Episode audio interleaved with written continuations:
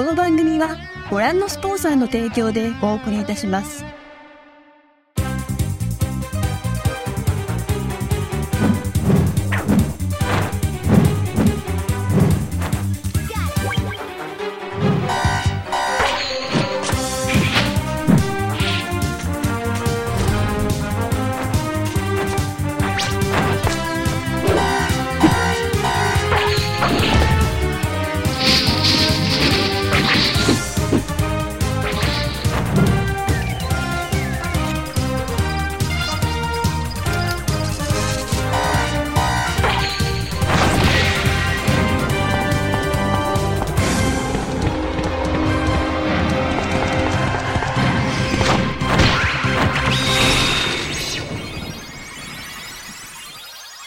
À tous et bienvenue pour Soumis ma scène Turbo épisode 8 et on est ravis, on est heureux, on a la mine réjouie franchement.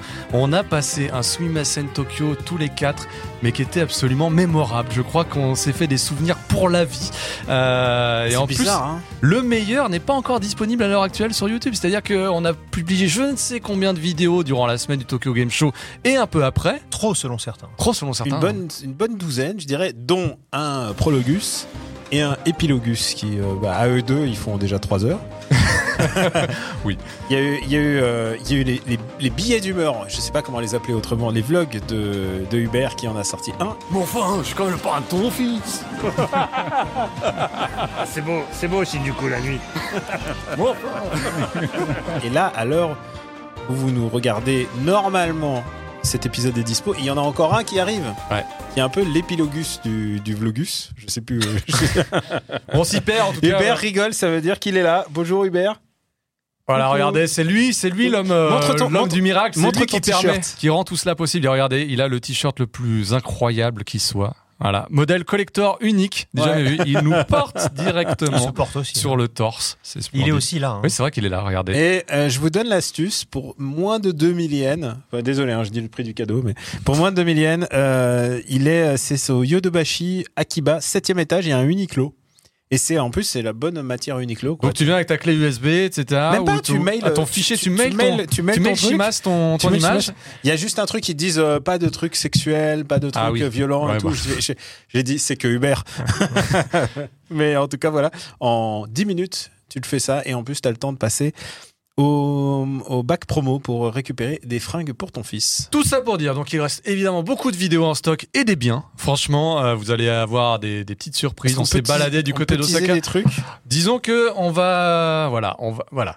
Ceux qui, ceux qui savent sauront et vous aurez Voilà. On a- un on a pas petit aperçu, mais on a fait des attractions absolument incroyables. Ouais. On a fait des attractions, on a fait des, on a fait une exposition, C'est des expériences. on a fait des expériences et, euh, et on a fait des- un magasin, euh, un magasin assez connu. Et surtout, on est ravis de l'accueil que vous avez réservé à toutes ces vidéos parce que c'est vrai qu'il y a eu un nombre d'abonnés, voilà, gros, croissant, grossissant. On arrive aux 20 000. On arrive aux 20 000. Ça veut là. dire qu'on est, on est toujours de niche.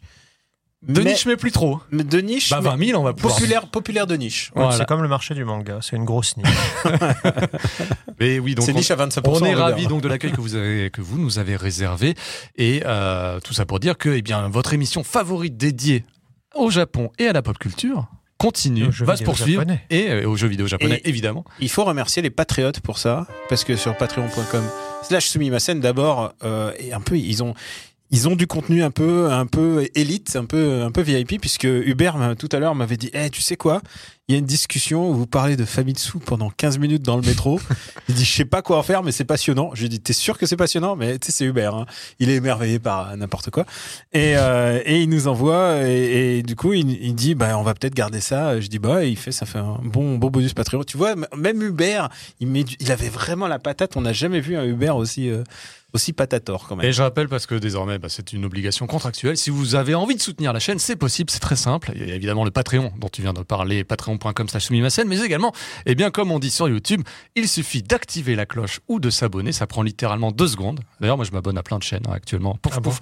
Bah oui, parce Bah, que il a compris. Ah, je regarde YouTube sur la télé, hein, désormais c'est vraiment mon truc et donc voilà. Tu sais que les gens nous regardent aussi jours. sur la Eh oui. télé. euh, oui, je peux, je peux comprendre parce que c'est quand même parfois des émissions. Accrochez-vous, celle-là, elle va être Elle Un va petit être très très un longue. petit peu longue. Eh, mais si vous n'avez pas envie de nous voir en vidéo, c'est également possible de nous écouter en audio, puisque nous sommes disponibles sur toutes les applications de podcast, Spotify, Deezer, euh, Apple Podcast, Google Podcast, c'est très facile. Généralement, on met les liens sur le compte Twitter, parce qu'on a également un compte Mhm. Twitter, twitter.com slash sumimasen. Et euh, voilà, vous En pouvez nous retrouver très très facilement sur les Il a réseaux pas sociaux. un underscore quelque part hein Peut-être. Non, je crois pas. Je crois qu'on On a évité l'underscore. Non, aussi. non. On est sur Instagram. On est même sur TikTok, mais alors de façon sporadique. hein. C'est quand, quand Hubert tout d'un coup m'envoie une. Eh, j'ai une vidéo pour TikTok. Je fais Ah ouais, vas-y, balance, balance et je le prends. Mais euh, on, a, on aurait intérêt à être gros sur TikTok. hein. Et comme ce tu l'as dit. Daniel, sommaire absolument gargantuesque Et, euh, ce mois-ci. Donc on remercie. euh, je voudrais encore remercier Ah, les encore on les remercie. Mais tu sais, mais tu sais pourquoi? Parce que la masse de contenu qui arrive n'aurait pas été possible. Et ça, faut dire un truc, c'est que c'est la première. On débriefe un peu le Japon. C'est la première fois qu'on va en, complètement en indépendant au Japon et on a pu faire des choses qu'on pouvait pas faire avant. Et ça, Bah oui, euh, parce qu'avant, il y avait un programme à respecter, il y avait euh, Ah, surtout, un il y avait temps, une limite un- de temps. un temps très limité. et un euh, budget et un budget serré. Et là, en plus, on avait l'avantage d'avoir le yen assez bas. Donc du coup, on a pu, on a pu prendre Uber avec nous. Et ça, euh, au début, c'était pas, c'était pas rude. Et comme on a vu que bah, vous nous soutenez sur Patreon, on s'est dit bah on va, on va, on va partir en full voilure. On dit c'est comme si euh, parce qu'on vient de loin, on met, on met toutes nos billes. Voilà, on a mis toutes nos billes. On a pu aller, euh, on a pu quitter Tokyo. C'est la première fois qu'on allait tourner ensemble euh, dans le Kansai. Bon voilà, vous savez qu'on est allé dans le Kansai. Euh, on a pu faire plein de choses, plein de choses vraiment différentes et euh, et Et, on aussi- espère qu'ils vous Voilà. intéresseront surtout.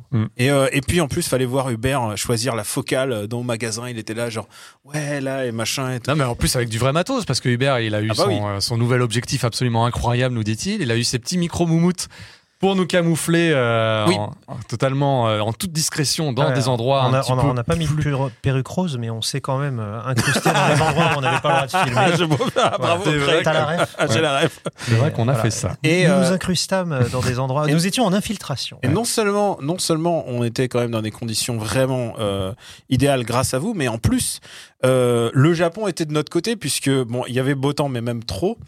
Et aussi un autre détail, c'était que c'est l'année où euh, ils ont arrêté de faire ça. Ils ont arrêté de nous dire ah non on peut pas filmer. Ils ont compris, euh, je crois que c'est l'analyse de Greg qui dit que bah maintenant si tout le monde se balade avec son perche à selfie ou son machin, bah du coup tu peux pas empêcher les gens de faire ça. Du coup euh, bah, personne n'empêchait n'empêchait Hubert de, de faire son métier. Mm. Et ça c'est vraiment une nouveauté, c'était qu'on était vraiment à la sensation de liberté. Le Japon de la perche à selfie désormais. Ouais exactement. Tant mieux. Je le disais donc. Ouais, gros sommaire. Sommaire, absolument gargantuesque, puisqu'on va avoir pas mal de recos Japon, euh, pas mal de digressions comme vous les aimez. Bah, il s'est passé beaucoup de choses au mois de septembre au Japon. hein. Ah ouais, c'est le moins qu'on puisse dire. Beaucoup, beaucoup de jeux aussi à chroniquer parce qu'en termes de sorties entre août et septembre, puisque ça fait un petit moment qu'on s'est pas réunis autour de cette table pour évoquer les différentes sorties, eh bien, il y a eu une masse de jeux et pas mal d'action RPG. On aura l'occasion d'y revenir avec un petit focus, même un gros focus sur Infinity Strash, Dragon Quest, Dino Daiboken, à savoir l'adaptation en jeu vidéo de Fly, mais également Is This Nordics. J'adore- Hein quand il dit fly. Ouais, Fly. Les cheveux en bataille. Fly. Celui qui aura la médaille.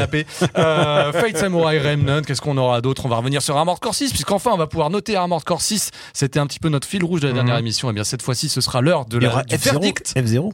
F0 99, enfin bref, Une actualité absolument euh, foisonnante. On fera également le petit point sur les actus, mais un petit peu moindre parce que, Alors, bah, alors- comme on en a déjà débattu dans, dans le prologus et l'épilogus, on va un petit peu se concentrer sur les derniers rebondissements de l'actualité. J'étais à dire que euh, bah, je regarde un peu, c'est la magie Pouillot qui, qui fait son programme et, et j'ai le, le déroulé de l'émission. Et alors, ce qui est génial, c'est qu'il y a le tour d'actu, il y a marqué rapide promis. Ouais. Les sorties du mois suivant, rapide promis. Et le au revoir, bye bye. bye bye, rapide Ah promis. bah ça, c'est les conducteurs faciles. Non, mais ça, c'est le, co- c'est le côté Pouillot. C'est pour donner un petit tempo parce que je Ouais. sais que là, au moment des recos, ça va partir en, En digression, mais j'ai vu que les gens réclament désormais. Voilà, ils nous disent cette partie-là, cette partie pop culture est parfois même plus intéressante que la partie jeux vidéo, ce que je ne peux pas croire. Il y a des choses qu'on, et en- je pense qu'on en a vraiment trop parce qu'en plus il y a eu les deux mois. Euh, il y a des choses qu'on va réserver euh, peut-être euh, pour, euh, pour le director's cut. Par exemple, là j'ai le euh, le hardbook de Fumito Ueda, on Ouais. montrera dans les director's cut. On a Petit on- bouquin. des petits bouquins. On a un peut-être un peut-être un film dont je parlerai en director's Des cut. petits jouets. Des petits petits jouets. Enfin voilà, vraiment. vous- il a- Ah, il fait pas le point si vous êtes abonné au Director's Cut, vous allez en avoir encore plus Ouais. que ce qu'on vous promet déjà dans la version qu'on appelle euh, entre nous la version Vanilla. Voilà, il faut Voilà. le savoir, c'est un petit peu comme ça. Vanilla Son Software. petit nom de code. Est-ce qu'on a des gros nichons et des abdos Oh là là Voilà, c'est polémique. Bah, Vanilla Software, excusez-moi. oui, oui, c'est vrai. Bref, tout ça pour dire qu'on va passer directement au recours sans perdre plus Voilà. de temps après le sommaire et on va revenir sur un point qui a été euh, longuement débattu. Va- C'était lors de notre deuxième émission, je crois. On va dire que c'est même devenu un point régulier de toutes les Bah, je émissions. sais plus si on est vraiment revenu Bah, tant que ça. en tout cas, là, il y a une eu- grosse étape. Voilà, il y a eu tellement de rebondissements Et on- désormais. Il faut le dire un truc, c'est qu'on en parlait euh, avant, avant, avant la grosse razzia, on en parlait au moment de l'éruption du documentaire BBC. Bah, on en parlait avant. euh, je vais pas dire before it was Non, non, parce non. Pas, non, c'est pas cool du tout. C'est pas comme bah, ça. Before It Was Cool, mais en français, Before It Was C-O-U-L-E. Ouais. Avant que Johnny's Cool, justement. Eh oui, Johnny Voilà, and. Associates, puisque vous suivez peut-être l'actualité japonaise sur Twitter, sur X, pardon, euh, vous avez vu que la grande agence de talent de boys band même au Japon est vraiment, c'est même plus que dans la tourmente, c'est qu'elle est en train de se dissoudre d'elle-même. On, on l'évoquait, c'était je crois au mois de février-mars, à la suite d'un documentaire réalisé par la BBC, donc pas un documentaire euh, japonais, un documentaire réalisé avec un œil extérieur, celui de la BBC. Eh bien, ça revenait sur le scandale de Johnny and Associates et sur toutes, euh, eh bien, comment dire, les malversations Ça a soulevé, du euh, fondateur Johnny Kitagawa. ça a soulevé la société japonaise dans plusieurs sens. C'est-à-dire d'abord un, c'est pourquoi il y a un documentaire anglais qui en parle et mieux que nous et plus de manière plus plus descriptive et de manière euh, moins complaisante quoi. Bah, moins l'omerta finalement. Moins l'omerta, tout d'un coup, il y a eu cette euh, prise de conscience et, et là, c'est incroyable, mais c'est comme si tu pouvais plus arrêter la parole. C'est-à-dire que même dans le documentaire qui montrait des victimes et qui disait ah ouais mais Johnny il a quand même beaucoup apporté pour moi. Au fur et à mesure, ce genre de, de, de témoignage a été balayé par les, les gens qui étaient victimes et qui commençaient à dire non non mais euh, voilà ce qui s'est passé, voilà ce qui s'est passé. Et de on sort on- tout, tout- le côté euh, tout le monde savait. Tout le monde a pris conscience que en fait toute l'élite de cette euh, de cette société savait et qui sont tous mouillés dedans et de fil en aiguille est arrivé euh, bah, ce qui C'est a- Greg, est-ce que tu peux résumer un chute petit des peu dominos. Est-ce que Ouais, tu peux je vais, je vais résumer très rapidement et je voudrais aussi euh, qu'on explique pourquoi est-ce qu'on revient autant sur cette affaire Johnny's parce qu'on pourrait se dire que c'est des chanteurs donc euh, ça n'a pas grand-chose à voir avec euh, avec mais si justement. Donc dans un premier temps, on va on va déjà rappeler l'affaire. Donc il s'agit en fait de Johnny's and Associates qui est une société qui a été montée dans les années euh, fin des années 50 début des années 60 par un homme qui appeler Johnny Kitagawa et qui en fait a créé les premiers boys bands du Japon. Et euh, il a notamment, grâce à un boys band euh, qui s'appelle le Shonen Tai, euh, qui était donc trois jeunes hommes qui dansaient, qui chantaient, bah, comme dans tous les boys bands, il a réussi à, mettre la main sur le monde du divertissement japonais. C'est-à-dire que il a mis en place un système où il lançait un premier boys band, le boys band cartonnait, il faisait tourner ses gars dans des séries. Donc les gars devenaient des stars, tout le monde les voulait, et il disait ok, si vous voulez euh, mon shonen tai qui cartonne, vous me prenez aussi ce petit jeune, et comme ça, tous les 2, 3, 4 ans, il lançait un nouveau boys band, et du coup, bah, 80 à 90% des beaux gosses euh, du marché des beaux gosses japonais étaient tenus par ce gars-là. Et cette agence-là, tu pouvais rien faire sans elle. Il n'y a pas un film, il n'y a pas une série télé, il n'y a pas une émission qui se montait euh, sans un sans un Johnny's. En fait, c'est-à-dire que tous les tous les gamins qui faisaient partie de cette agence, on les appelait les Johnny's. Et euh, pourquoi on en parle Euh, Parce que en fait, on a découvert donc Johnny Kitagawa est mort à 87 ans en 2019, je crois. Et alors, ça se savait dans le milieu, mais personne n'en parlait parce que euh, personne n'osait en parler, vu qu'il avait la main mise sur les médias. Mais en gros, euh, Johnny Kitagawa euh, a abusé euh, de. Alors aujourd'hui, on dénombre 350 victimes déclarées. J'ai vu qu'il y avait quasiment 500 plaintes à Voilà. l'heure actuelle. donc, euh, entre les années 60 et aujourd'hui, ça veut dire que, en gros, euh, il a agressé un gamin euh, quasiment tous les mois ou tous les deux mois, quoi. Et donc, on découvre qu'en fait, il avait mis en place un système où tous les gamins qui voulaient devenir des stars venaient faire des stages dans des écoles de danse et de chant, et qu'on leur proposait des séminaires, entre guillemets, où en fait, ils allaient dormir euh, dans une espèce de résidence à 12-15 gamins, et la nuit, quand ils dormaient, euh, Johnny passait dans les dortoirs et il faisait son, son shopping, en fait. Et le gamin qui. Il forçait personne. Alors, encore une fois, c'est expliqué à la japonaise, mais ils expliquent, il forçait personne, mais euh, évidemment, si tu disais non, euh, ben, tu, tu avais moins de pubs, tu avais moins de télé, machin. Et surtout, euh, c'est un principe qu'il faut pas oublier, c'est que c'était tous des mineurs. Donc l'histoire de consentement, enfin ils disent mais si on refusait ou quoi, il n'y a pas d'histoire de refus ou quoi. Enfin quoi, même si tu acceptes ou pas, ça reste un ça, reste abus, un, ça reste un crime. ça reste un crime parce que euh, ils sont pas majeurs. Ouais, Et donc, on dénombre au moins 350 euh, Victimes. victimes, alors qu'ils soient stars ou non. Mhm. Euh, Aujourd'hui, il n'y a pas encore de grosse star qui a révélé qu'il lui était arrivé des problèmes. C'est surtout des, des gens, soit qui n'ont pas terminé la formation parce que justement ils trouvaient ça insupportable, soit des gens qui ont quitté les groupes dans les débuts parce qu'ils supportaient pas. Il n'y a pas encore eu de grosse euh, star qui a dit oui, moi j'ai été Il n'y a agressé. pas eu de Kimutaku. Par contre, par contre, il y a eu des stars qui ont dit effectivement, j'ai assisté à des trucs, mais je pouvais pas parler. Et euh, donc, il y a eu un premier procès en 99. euh, parce que le Bunshun, donc le fameux magazine euh, à scandale, euh, enfin c'est pas un magazine, à- enfin oui c'est un magazine à scandale, c'est un tabloïd. C'est le seul média japonais euh, libre. C'est-à-dire, euh, Enfin c'est- pas pareil que le Canard enchaîné, mais c'est le seul média. l'investigation, mais avec un Voilà, petit peu euh, presse à scandale derrière. C'est le seul média, on va dire, Ouais. indépendant. Oui. En gros, c'est le seul qui remue la merde, on va dire. Et, euh, et donc, en 99, il publie l'interview d'un- homme qui dit, bah voilà, moi quand j'étais jeune, j'étais à l'école Johnny's et je me suis fait tripoter par Johnny Kitagawa. Donc Johnny Kitagawa attaque le magazine. Euh, en première instance, il gagne, mais en appel, il perd. Et personne n'a repris cette information. Euh, que ce soit quand il a gagné ou quand il a perdu. Euh, aucune télé, aucune presse, rien, personne ne Pas le en fait. parler. Pourquoi? Ben parce que si tu fais ça, tu te fais blacklister et bah du coup, tu n'as plus les Johnnies euh, qui te présentent ton émission, tu perds les Johnnies dans tes dramas parce que on a déjà expliqué comment fonctionne la société de l'entertainment japonais.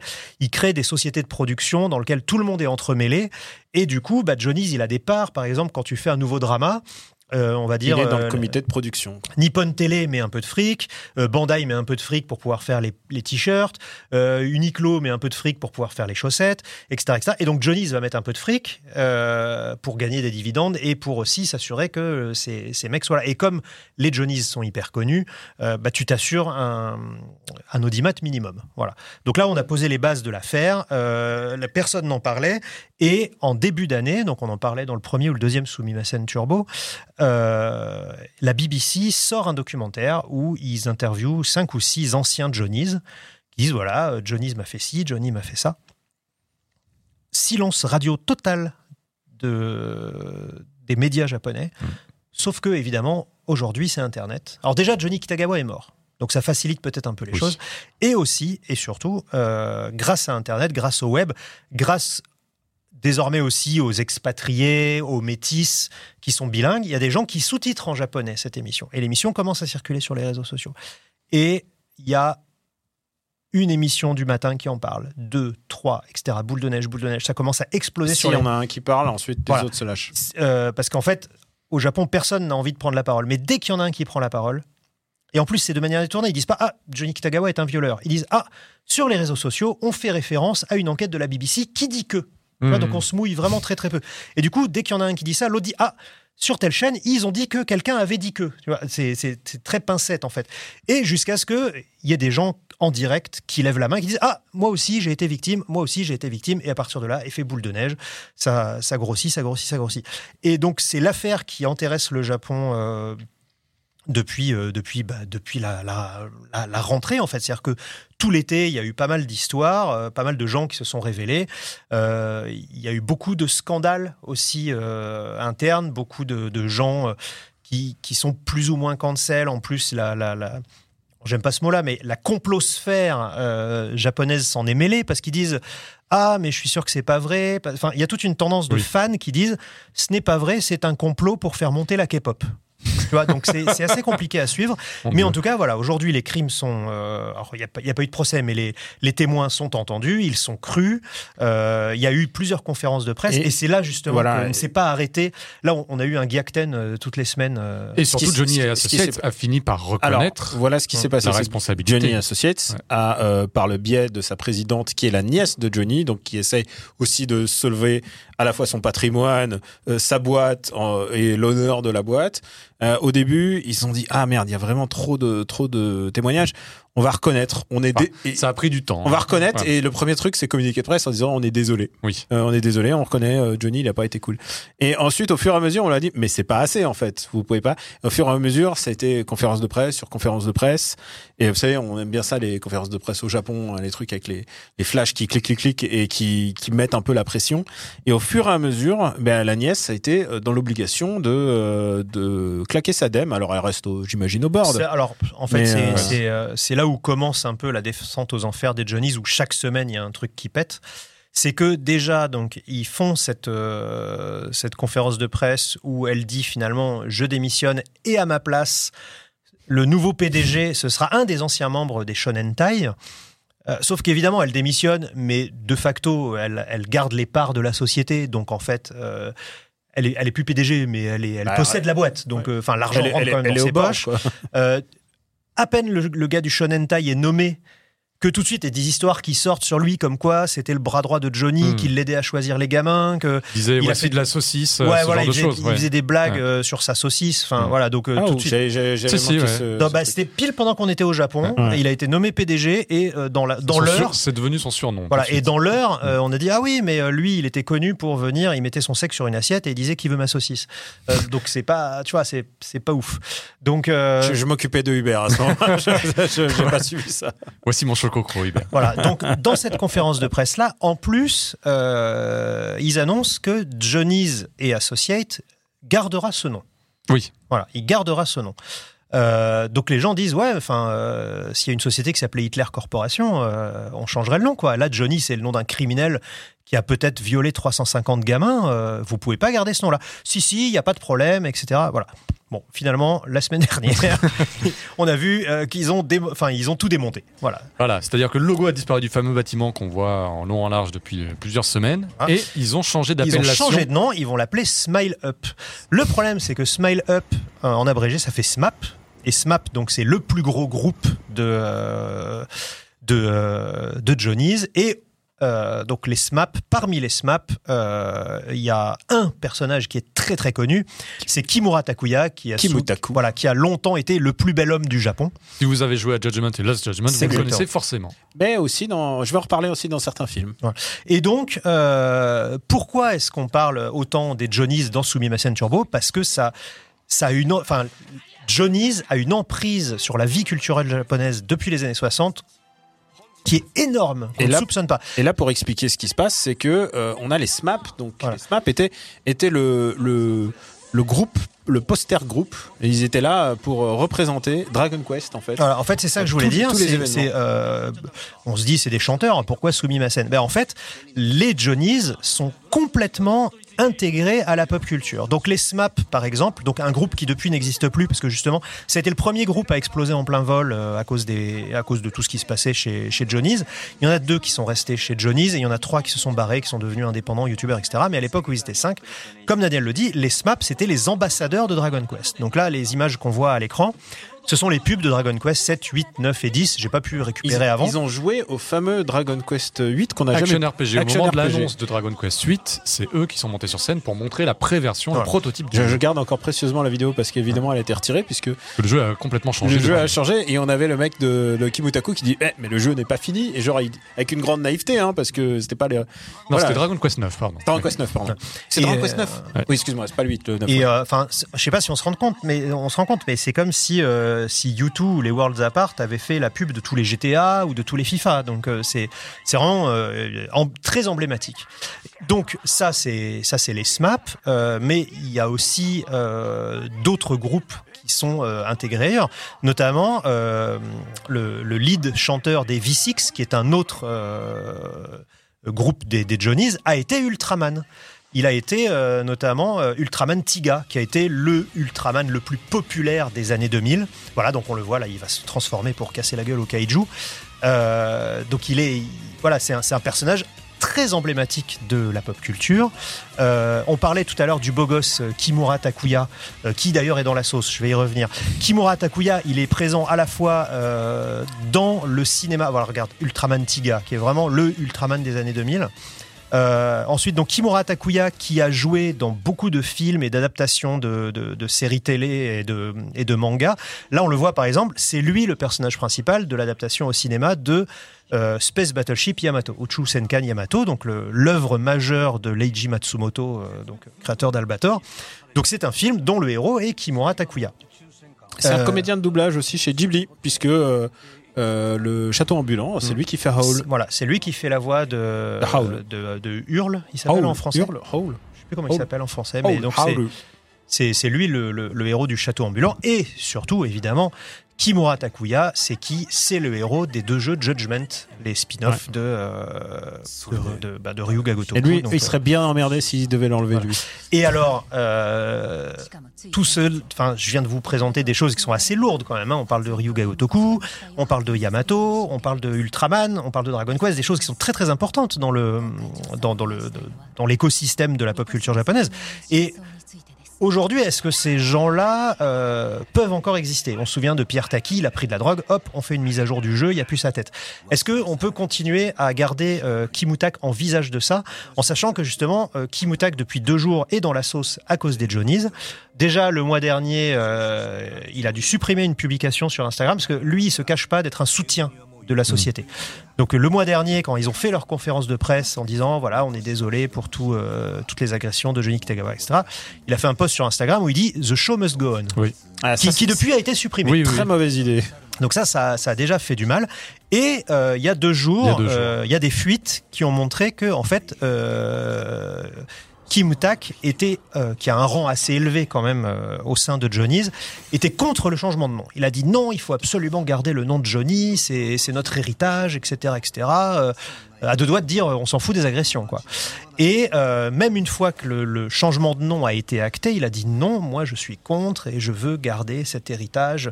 Il est hyper conservateur en fait au, au- au- au sein de, de la comment dire de, De la de la société, société, et je pense qu'on est enfin à un ou deux dérapages de, comment dire de, son éviction totale de, la vie publique japonaise parce que là c'est vraiment euh, alors on, a oublié de dire, parce que là je parlais euh, essentiellement de la pop culture, mais il faut savoir aussi que les Johnnies font énormément de publicité, énormément de, séries télé, comme je l'avais dit. Euh, il y en a énormément qui ont été annulées dernièrement. Ce qui, est, ce qui a poussé, c'est ça qui est triste, c'est ce qui a poussé Johnnies à faire ces conférences de presse où ils changent de nom, etc., c'est que les contrats publicitaires se sont tous envolés. Ouais. Pendant qu'on était euh, au, au Tokyo Game Show, on voyait chaque jour une nouvelle marque. Une et puis c'est l'ensemble des marques, c'est pas uniquement, voilà. Ah oui, c'est des, gros- et des gros noms. C'est des conglomérats, c'est Voilà. pas la Ouais. marque, euh, une marque parmi celles C'est pas une marque, c'est comme si Nestlé dit on arrête de bosser avec eux. Sauf que Nestlé, ils ont 40 marques. Mm. Donc il n'y a plus un seul Johnny's aujourd'hui au Japon qui fait des pubs pour les nouilles, qui fait des pubs pour le whisky, qui fait tout ça, ça a disparu. Euh, pareil, les voitures. Euh, je sais euh, c'est Mazda ou Nissan qui a annoncé pareil, qui prenait plus les SMAP. Euh, derrière, c'est Kirin. Euh, voilà, fini tous les boissons parce que Kirin il fait pas que de la bière, il faut Il aussi fait des boissons cafés. énergisantes. les- euh, voilà. tout. Donc tout ça, c'est fini les SMAP. Euh, Il y a même une société qui a, qui a été très maligne, qui a dit, nous, on continue d'utiliser des jeunes issus des Johnnies, mais on ne contracte plus par Johnnies, Mm. on les contracte en direct. Ouais. Parce qu'on ne veut plus qu'un seul yen aille euh, à la société de, de ce criminel. Et donc chaque jour, pendant qu'on était au Japon, il y a une nouvelle société qui disait, nous, on bosse plus avec eux. Et c'est très rare hein, de la part des sociétés de, de prendre euh, comme ça une position. Parce qu'en général, euh, les gens, ils, ils laissent passer l'orage, hein, ils attendent. Même, Ils- on l'a vu. les fesses et puis ça repart. On l'a vu même pour le à l'époque du tsunami, c'est ah ils étaient ah c'est méchant les, les, les méchantes sociétés électriques, mais finalement au bout d'un moment, au bout de trois mois, ils sont calmés tout de suite. Et là là il y a vraiment une une vraie une, un vrai contre-attaque même, on peut dire ça. Et euh, là, ce qui a démarré aussi euh, à la fin de notre séjour au Japon, c'est les chaînes qui Oui. commencent à annuler des séries télé. Qui disent Ah, bah là, euh, machin, il devait jouer le héros de cette série télé qu'on va euh, diffuser en janvier, c'est fini. Là, Kimutak, euh, donc Kimura Takuya, il a dit une connerie de trop. Ils ont annulé une série à lui Ouais. dont, le dé- dont le tournage devait démarrer la fin octobre. Ils ont dit non, euh, t- hop, poubelle. Ouais. Donc c'est vraiment le début de la fin pour beaucoup, beaucoup d'activités. Et c'est pour ça que la société, se sentant en danger, euh, a changé de nom. Et surtout, le problème de, de la société Johnny's, d'un point de vue comptable, on va dire, c'est que c'est une société vieillissante, entre guillemets. C'est-à-dire que moi, évidemment, quand on était au Japon, j'en ai discuté avec des, avec des, Japonais, euh, j'ai appris des choses absolument incroyables. Euh, par exemple, euh, pourquoi ça pèse aussi lourd les Johnnies? Le fan club des Johnnies a 10 millions de membres. C'est presque 10% de la population japonaise. C'est-à-dire, tu rentres dans un métro, il y a au moins un ou deux euh, passagers qui sont du fan club des, Johnnies et Associates. Les, le- et chaque fan le, doit enfin, les, membres du fan club doivent payer 40 000 yens par an. Euh, Donc ça fait- Environ 250, euh, 260 euros. Eh, Tu multiplies 260 euros fois 10 millions tous les ans. Enfin, tu- ils sont assis sur leur cul, ils gagnent déjà, euh, tu vois, des, de, de- a énormément d'argent. Euh, il gagne euh, ouais, entre 200 et, euh, et 300 millions. euh, Non, attends, je dis des bêtises. Des milliards Trois- trois- 2 milliards de yens, quelque chose comme ça Voilà. Un milliard de yens, voilà. il, il gagne- il y a un mais pactole. sans rien faire, tu vois. Hmm. Donc après, évidemment, il y a tout le merchandising, il y a tout- toutes les retombées, les ventes d'albums, etc. Donc c'est c'est une entreprise, une industrie qui est richissime et qui risque de tout perdre. Hmm. Donc là, aujourd'hui, euh, c'est très compliqué. Et donc là, je- on parle vraiment euh, très égoïstement de l'impact sur la pop culture, mais après, socialement, sociologiquement, on découvre qu'en fait, Johnny Kitagawa, c'est un vrai méchant de, de, de, de série, un méchant de manga. Enfin, c'est un monstre. C'est-à-dire que chez nous, tu vois, il y a euh, Xavier Dupont de Ligonnès, enfin, des gens comme ça. Mais là, on se rend compte que c'est quelqu'un qui a, qui a institué le viol sur mineur de manière industrielle. C'est-à-dire, tu parlais de 500 plaintes, 500 plaintes euh, depuis les années 60. Donc, enfin, c'est, ça veut dire que Ça s'en plaint, parce qu'il y a tous ceux qui préfèrent, ouais, tous ceux ceux qui qui sortent, préfèrent euh, euh, ne de rien dire. silence. Il y a oui. des centaines de gosses qui ont été là-dedans. Et puis il y en a plein qui n'osent pas dire. Oui. Ceux qui, à mon avis, sont célèbres aujourd'hui Ah bah, les qui veulent pas, Kimutaku, euh, les qui- qui Ki- veulent- Kimutaku, il a rien vu. hein. elle est- enfin, je pense que les gens qui sont célèbres aujourd'hui veulent rien perdre, donc ils disent rien. Mais ceux qui sont semi-célèbres, là, le dernier, c'était un- l'un des derniers boys band euh, de, des Johnnies. Enfin, un des derniers, il a déjà 10 ans, mais euh, un des derniers gros boys band, c'est euh, le nom en plus s'appelle Kiss My Foot. Euh, je connais pas. donc, voilà, donc ils étaient. euh, alors ça, s'app- en plus, ça s'écrit Kiss My Foot Tsu. Hmm. Bref. Et, euh, et donc, en fait, ils étaient six, ils étaient sept, ils sont plus que six, et le septième raconte tout ce qui lui est arrivé, en fait. Et euh, en fait, les fans l'ont détruit. Les fans du groupe ont dit ouais, non mais de toute façon, on sait qu'il avait quitté parce qu'à l'époque ils avaient donné une raison. Il avait arrêté le groupe pour sortir avec une fille et puis de toute façon il chantait moins bien que les autres et Donc tu vois, lui il prend la parole et il se fait cartonner. Donc t'en as plein aussi qui osent pas parce qu'ils se disent les, les Il y a fans des vont coups à nous rentrer il y a dedans. des coups à prendre. Voilà. ouais. Parce que, comme je disais tout à l'heure, tu as tous les complotistes qui disent que c'est à cause de la K-pop que, que Johnny est accusé faussement de ça. Et euh, bah, tu as aussi en fait les fans aveugles qui, qui refusent de. Puis il y a les fans de chaque, chaque groupe, parce qu'il y a vraiment, il n'y a pas que SMAP, hein, il y a Kinky Kids, enfin, il y a SMAP, les- Kinky Kids, Tokyo, Tokyo, V6, euh, voilà. bah, Kiss My Foot, euh, enfin il y en a, il y en a Exile. Shonen Tai, non, ah non, ah, Exile, justement, c'est pas, les Johnny. Exile, c'est pas Johnny. Ah, ouais, Ah, bon, ils sont, ils sont perchés. Mais il y en va. A, il y en a énormément. Il y a eu euh, un autre rebondissement, c'est-à-dire que les chaînes ont fait leur introspection, les chaînes assistaient aux conférences de presse, et là, cette semaine, les chaînes se sont aperçues, je sais pas si Alors Hubert, ça, c'est le ça, plus, c'est oui, ça, c'est le ça, c'est le gros Gakten Ouais. de, de toute l'histoire de, de- de cette affaire. C'est que euh, il- c'est pour ça qu'on peut pas les prendre au sérieux et que, en fait, Qu'on c'est a dû- c'est- enfin, c'est pour c'est- ça aussi c'est que la transparence tranquillou, Voilà. quoi. Non, mais c'est aussi pour ça que euh, l'affaire Johnny's éclabousse toute la société japonaise, où jusqu'à présent euh, c'était toujours. Elle, elle Ah, met en lumière une certaine forme d'hypocrisie Voilà, médiatique. où jusqu'à présent c'était ah désolé on a empoisonné vos gamins avec du lait euh, ah euh, hop, et puis voilà On- c'était pardonné et là en fait toute l'hypocrisie de ces conférences de presse suite à des catastrophes explose au visage des japonais parce que là Hubert si tu peux balancer l'image voilà dans cette fameuse conférence de presse où euh, les Johnnies disent on va changer de nom, etc., etc. Il y a cette image qui a été capturée. Alors, elle a été floutée pour préserver l'anonymat, mais il y a cette image. En plus, mais les gens, c'est des, enfin, c'est, des- des charlots, quoi. Cette image a été capturée quand les gens montent sur scène euh, pour dire oh pardon, on est désolé, on change de nom, vous inquiétez pas. En fait, la personne euh, qui va qui va monter sur scène transporte un document avec elle et ce document en fait c'est la liste des mauvais journalistes C'est un trombinoscope des journalistes qui poseraient des questions dérangeantes. voilà, donc en gros, c'est. Ah, et puis en plus, en, en- en des termes euh, pas sympas, tu vois, c'est la NG list. Oui. C'est la no good list. Mm. C'est les, en fait, c'est les, les reclus. C'est eux. je- je- et puis, Parce qu'il faut savoir que les journalistes étaient placés dans la salle à des endroits très, stra- enfin, ça. stratégiques. Et en fait, ils avaient préparé le plan de lui, on lui donne la parole, lui, on lui donne pas la parole, parce qu'il est problématique. Ouais. Donc, Enfin, évidemment. il va nous poser problème. Voilà. Les journalistes problématiques ont levé la main pendant toute la séance. Et ils n'ont pas été interrogés. pas été interrogés. Voilà. Et donc, Ah. ce document a filtré. Et bah, ça leur, ça leur Ah, au visage. là, là, là, Non, mais ça ne s'arrête jamais. Euh, It keeps on going. Putain, Quand on était au Japon aussi, on, a- on s'est aperçu que ça commençait un petit peu à se craqueler du côté des groupes de filles, notamment les AKB48. Euh, et KB48 donc Euh, ça c'est quelque chose qui pourrait également éclabousser bientôt le- la sphère médiatique japonaise Alors j'ai peur que euh, les Johnnies occupent. Enfin, tu vois, tu peux pas gérer Ouais. deux scandales à la fois. Mais effectivement, comme tu le dis, euh, quand on était au Japon, il y a deux, trois anciennes AKB qui ont commencé, qui ont aujourd'hui une trentaine d'années, et qui ont commencé à se lâcher, euh, mais ils- de manière faussement innocente. C'est-à-dire que euh, on, leur a, genre, il y en a une de- d'une trentaine d'années, on lui a posé une espèce d'interview vérité. Euh, alors, euh, la première fois que. Enfin, ta première fois, c'était avec un, mec de ton âge euh, en date et tout ça. Elle a dit non, pas du tout. C'était avec un vieux producteur. ah bon, mais pourquoi? Et, là, elle déballe. elle dit ben, des fois, il nous arrivait que le producteur nous dise ben voilà, ce monsieur est un sponsor important. il faut que tu ailles dîner avec lui. Et Ah, et- non, mais c'est, enfin, tout, tous les trucs horribles qu'on te raconte dans les, dans les dramas, dans les séries, à propos du showbiz, en fait, c'est vrai. C'est ça aussi qui est incroyable dans, dans cette histoire de Johnny's. C'est que c'est euh, c'est à l'échelle industrielle. C'est le crime à l'échelle industrielle. Et, et ben, ça donne du grain à moudre à tous les gens qui, depuis des années, disent Ouais, tous pourris, etc. Parce que c'est. Enfin.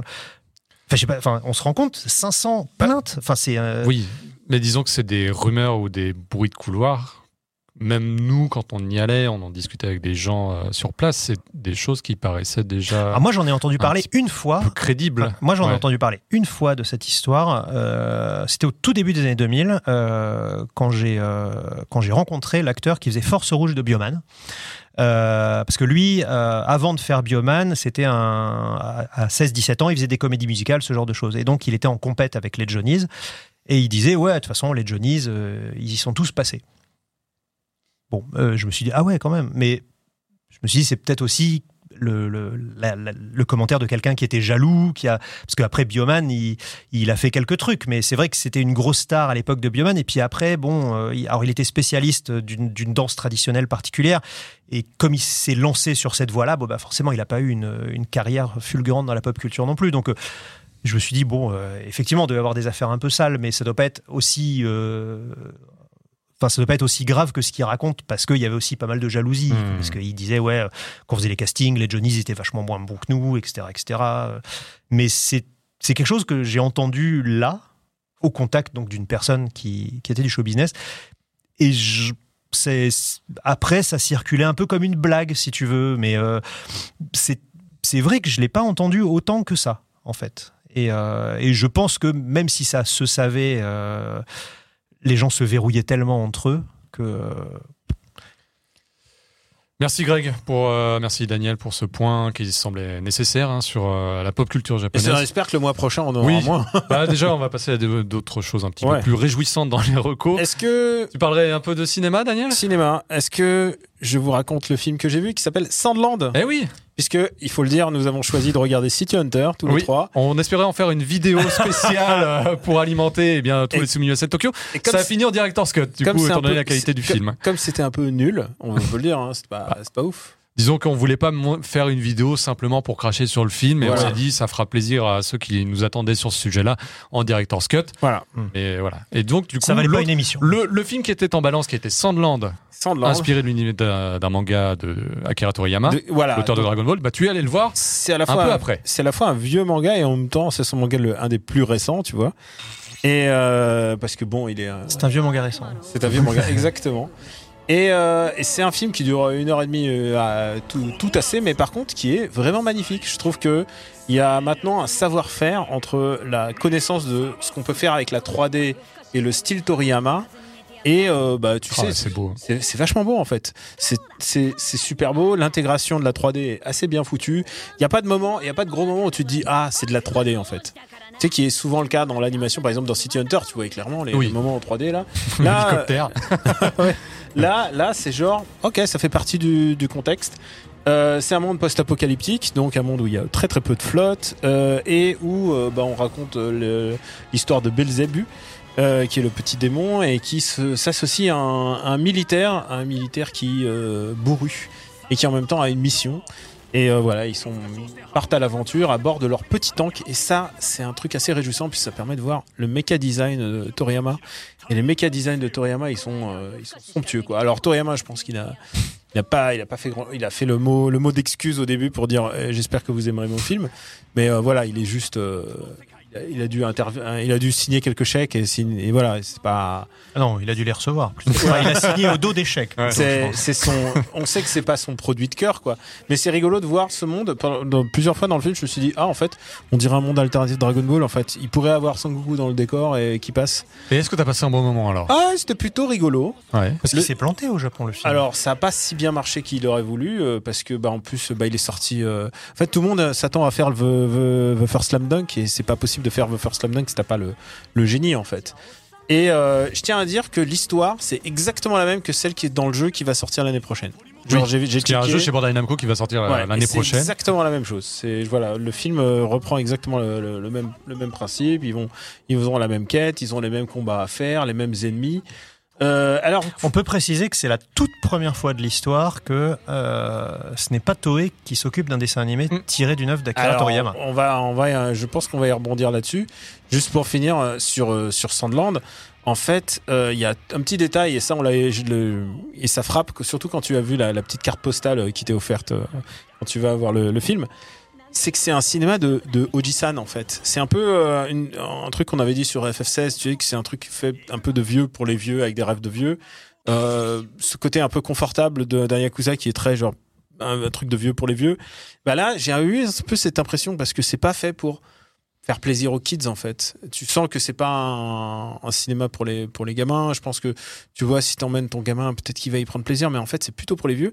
Pourquoi? Parce que déjà il y a plein de personnages qui sont des vieux monsieur là. Le- on a vu le, c'est comme si le colonel, euh, c'est comme si le, le colonel d'Akira devenait une espèce de personnage un peu SD. C'est un peu bizarre. Et, euh, et en fait, quand je dis Oji-san, c'est que il y a pas un personnage féminin. Ah oui. C'est trop bizarre, mais c'est très bizarre à voir ça. Mais dans une heure et demie, il n'y a pas une personne. Alors, certes, le héros Belzeb, il est doublé par. par- Le, le test de Bechdel, là, il Ah, mais non, mais c'est juste que c'est un monde post-apocalyptique où il n'y a pas de, il y a aucun, il n'y a pas de n'y a femme. pas de femme et ça s'explique pas par le scénario. Non, non, il y a genre. Et alors, tu sais quoi, genre. Si c'est vraiment, je pense qu'il ne croyait pas en la puissance de l'export de ce film, mais euh, je Je pense. que- rigole. Bah, je sais pas. Il est- Alors, il est pas avec le marché euh, il- occidental. il est pas, Ah, prévu, alors moi, il est pas je- prévu pour, il est pas prévu pour Ouais, il sortir. va- pour il l'instant. Alors moi, je il me permets, je, non je me per- je me permets de vous contredire parce que Sandland, c'était l'un des plus gros stands de la Comic Con de San Diego. C'est vrai qu'ils avaient prévu aux États-Unis, mais aux on- États-Unis, moi, quand j'étais à la Comic Con de San Diego, je sais pas si je vous l'ai dit dans une précédente émission, mais euh, une fois encore, euh, tout comme l'année dernière, la Comic Con de San Diego de cette année, euh, les plus gros stands étaient japonais. Les stands Ah, Gundam, les stands Bandai, Bandai, les- voilà. les- et donc euh, le stand de l'année dernière avait un énorme stand Dragon Ball avec une capsule à l'échelle 1-1, etc. Là, cette année, c'était un énorme stand Sandland, enfin un, un stand Toriyama, on va dire, où d'un côté, ils vendaient les, les figurines exclusives de Dragon Ball, et de l'autre côté, il y avait le tank à l'échelle 1-1, plus gros que celui qu'on avait au TGS. Mais pour l'instant, le euh, film n'est pas, en- est pas Il n'est encore pas encore confirmé, Non, mais ça, ça ne saurait tarder, je pense. Mais Alors, en tu tout sais cas, quoi, euh, avec le, le délai, il devrait se dépêcher. Hein, sais, Regarde, The First Slam Dunk, on l'a attendu quand même un petit bout de temps et il a été confirmé relativement vite. Et euh, donc, c'est vraiment un cinéma un peu de, ouais, vraiment de, de, de vieux monsieur en fait. Avec, il n'y a pas du, il y a pas l'humour euh, cul de Toriyama des années 80 parce que c'est une œuvre plus tardive. Mais, euh, mais, mais c'est juste, c'est, y a plein d'idées intéressantes quoi. Le post-apocalypse, pourquoi il n'y a pas de flotte et tout. C'est, plutôt un univers intéressant, mais il manque quelque chose. Il manque un truc qui rajouterait de la densité. C'est un Comme- manga qui fait un seul tome à la Ouais, base. hein. Comme par exemple, comme par exemple d'autres personnages que les trois qu'on a là et, et les méchants. Euh, le méchant qui est une espèce de repompe de freezer très très bizarre. C'est un mec dans une boule et tout et voilà. Mais il fait un peu Modoc. Tu veux dire que déjà à l'époque, le, le Toriyama, euh, le générateur de personnages Toriyama, c'est déjà ça. hein. Mais oui, en fait, les persos, ils auraient pu être faits sur euh, Fantasy Life Online. Euh, Ou DQ9. Ou DQ9. Il y a, et il y a un truc, c'est que Toriyama a eu un gros bouleversement euh, durant, euh, Bah oui. durant ces dernières semaines. tu voulais, tu le- voulais aborder le sujet en disant que c'était pas Toei Attention, parce que je suis celui qui, qui fout un peu la Bah oui, Mais non, c'est pas c'est- euh, c'est ce qu'on appelle l'expertise. C'est quoi pour les trois, les trois qui voulaient pas, ils peuvent skipper jusqu'à. Ouais, ils ont, ils ont le timecode. Hein, Ils ont le code, mais voilà. Non, il y a eu un énorme, enfin donc Johnny's, c'était un énorme bouleversement Ah, sociétal dans euh, et qui rebondit énormément sur la pop culture. Là, c'est aussi un autre événement euh, énorme qui se passe en coulisses autour d'Akira Toriyama et qui pourrait aussi, on ne sait pas hein, encore, malheureusement, on ne lit pas dans l'avenir, mais qui pourrait aussi bouleverser euh, l'univers de la pop culture et la gestion des licences euh, dans l'avenir, parce qu'il s'est passé Enfin, il y a eu un coup de tonnerre dans le monde euh, du manga, de l'animation, du jeu vidéo et de la licence d'une manière générale. Début septembre, euh, quand le Bunshun, toujours lui, Eh oui. voilà, euh, sort un article incroyable euh, qui, qui nous explique mais une histoire complètement abracadabrante. Je reviens en arrière pour vous expliquer un petit peu, pour que vous ayez tous les éléments hein, pour comprendre pourquoi c'est important. Donc, en- donc il y a pas aujourd'hui, il n'y a pas d'actualité à, à- à proprement parler autour du manga Dragon Ball. Le manga, que non. Mais le manga, non. Donc, Il y a des euh, rumeurs d'un Dragon Ball Magic, il y a des choses comme ça, voilà. mais donc le manga, le manga est, voilà, le manga est terminé. Super. le manga Ouais. est terminé depuis une trentaine d'années, euh, un peu moins, mais bref. Le manga est terminé depuis très longtemps, mais par contre, euh, dès la fin de Dragon Ball, le manga, le, alors il y a le Jump dans lequel paraissait Dragon Ball, et il y a aussi le magazine qui était très connu euh, dans les années 90, un peu moins aujourd'hui, qui s'appelle le V-Jump, qui est en fait un jump euh, qui parle de jeux vidéo et qui fait des petites BD tirées de Dragon Quest. Euh, Il y avait un peu de Muscleman, un peu de... Et du coup, c'est là-dedans... entièrement sponsorisé. hein. Ouais, Il y avait- il y a- mensuel, plus quali. euh, Et il y avait voilà. très peu de jeux autres. C'était vraiment les jeux autour des jeux à licence. C'était les jeux Square Enix Dragon ou Quest. les jeux tirés de licences soit euh, Enix, Voilà. Square ou Bandai. Et euh, donc c'est un, un beau magazine, hein, un format MOOC avec euh, plein de petites cartes à gratter, plein de petits cadeaux. Enfin bref, c'est un, espèce de pif gadget du, du jeu vidéo. Et euh, dans ce c'est dans ce magazine qu'est prépublié le manga Dragon Ball Super. Voilà. Auquel donc Akira Toriyama participe, euh, c'est-à-dire qu'il relie un peu. Il fait les layouts, il- d'après il- ce que je- Non, il corrige, il corrige euh, certaines pages. Ouais. Et euh, donc pour gérer euh, ce magazine, donc le rédacteur en chef du, du V-Jump, euh, c'est un monsieur qui s'appelait euh, Iyoku, donc euh, le rédacteur chef Iyoku, euh, qui euh, était assez connu des fans de Dragon Ball et des lecteurs de V-Jump, parce qu'à partir de 2016, donc, euh, il présente le magazine sur parce que le magazine V-Jump a une chaîne YouTube dans laquelle il, présente euh, avec un kimono orange, voilà le fameux euh, kimono de Tortue Géniale. Enfin, que Tortue Géniale offre à Sangoku. Et donc, ce monsieur Iyoku, euh, en 2015 ou 2016, il intègre une nouvelle euh, unité au sein de l'éditeur de Dragon Ball, donc Shueisha, qui s'appelle la Dragon Ball Shitsu, donc la, Dragon Ball Room, la, chambre Dragon Ball. En fait, c'est une unité euh, composée de ce monsieur Iyoku et de deux autres personnes, euh, qui est entièrement dédiée à la gestion des droits de Dragon Ball. C'est-à-dire que ben, 30 ans après la fin de Dragon Ball, euh, si Celio veut faire un t-shirt, euh, si euh, Bandai veut faire un jeu, si, je sais pas moi, Plastoys ou, ou NecoWare veulent faire une figurine, etc., etc., il faut la pro de Shueisha. Et comme on le voit encore aujourd'hui, Dragon Ball, c'est une licence qui est très vivante. Donc cette Dragon Ball, euh, cette unité Dragon Ball, cette Dragon Ball Room, elle a toutes les raisons d'exister. Et donc elle gère tout le merchandising, tout le licensing. euh, même si évidemment, si tu veux faire un t-shirt tiré de l'animé, tu passes par Toei, mais Toei doit quand même demander l'autorisation à Shueisha, etc., etc. Et donc euh, évidemment, Shueisha ramasse un peu, Toriyama Sensei ramasse un peu, etc. Et donc Monsieur Iyoku, il lui arrivé euh, des, bricoles en interne a priori, et je j'ai pas, enfin le, le, le Bunshun est assez évasif là-dessus, mais euh, dès le mois de mai de cette année, Monsieur Iyoku discrètement aurait créé une société qui s'appelle la Capsule Corporation. Ah tiens. Ça Voilà. rappelle quelque chose aux Voilà. fans du manga, évidemment. Rien à voir. Et donc il crée une société qui s'appelle la Capsule Corporation, mais sans en parler à personne. Et au mois d'août, il démissionne de Shueisha et en démissionnant de Shueisha, il emmène deux autres personnes avec lui, deux autres salariés de Shueisha avec lui. Et donc c'est les trois personnes euh, qui étaient de la Dragon Ball Room en fait. Donc alors Monsieur Iyoku, euh, comment dire quand, quand il part, je sais pas s'il est encore de la Dragon Ball Room, mais les deux autres personnes qui le suivent euh, en viennent en tout cas. Et donc ces trois personnes intègrent, enfin ces deux personnes rejoignent Monsieur Iyoku, deviennent salariés de la Capsule Corporation, et euh, à partir de là, ils annoncent que désormais, ils laissent les droits de publication de Dragon Ball à Shueisha, mais que ce sont eux qui vont gérer en direct tous les droits de merchandising, de cinéma, d'animation, de figurines, de, de textiles, tout. Donc en gros, ils sont partis avec l'expertise du merchandising. Ils laissent à Shueisha les droits euh, liés à L'exploitation. du manga, mais tout le reste, donc toute la manne financière, parce que le manga rapporte pas autant que tous ce qui- les produits dérivés autour de la licence, eh bien tombe un petit peu dans leur poche et plus dans celle de Shueisha. Alors c'est ce que c'est ce que dit l'article en tout cas. Je sais pas si Hubert tu, tu as l'image de, de l'article qui a, ça a été vraiment le, le- ça a été un, un coup de tonnerre dans le dans le milieu de faut, l'édition. faut le euh, dire, c'est un truc qui leur pendait un peu au nez parce que euh, il y a d'autres auteurs qui ont qui ont fait sécession avec Shueisha parce que Shueisha pouvait pas les garder toute leur vie.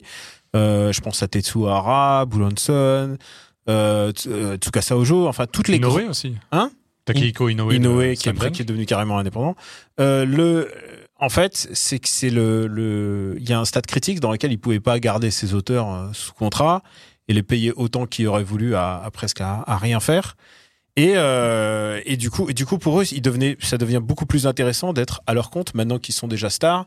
Et faut le dire, c'est que pendant des années, euh, Namco Bandai et tous les autres participent, enfin pas Namco Bandai posément, mais mais il y a, il y a toutes les autres sociétés, donc euh, la Toei, euh, on parle de, j'ai dit Bandai, mais bon, ça peut être aussi Taito parce qu'ils développent aussi Uniqlo, hein. Uniqlo, enfin, Sega, ils font des toutes, prize games. toutes les toutes les sociétés il y a des, des vingtaines de sociétés parce qu'il y a aussi les les, les gâteaux les, les nouilles euh, les nouilles les machins trucs tous ces mecs là se sont fait des, des couilles Se en or ils se fait des couilles en or sur, de Toriyama. sur Toriyama ça veut pas dire que Toriyama gagnait pas Non. mais ça veut dire que C'est le moins qu'on puisse dire. ça veut, ça veut dire qu'il y a beaucoup beaucoup de gens qui venaient taper dedans Grappiller les, les parts de taper, gâteau. taper dedans et en plus avec une étape intermédiaire qui déterminait euh, qui fait quoi et et ça, je pense que c'est le truc qui a été déterminant. Par contre, Toriyama n'a pas fait de déclaration encore.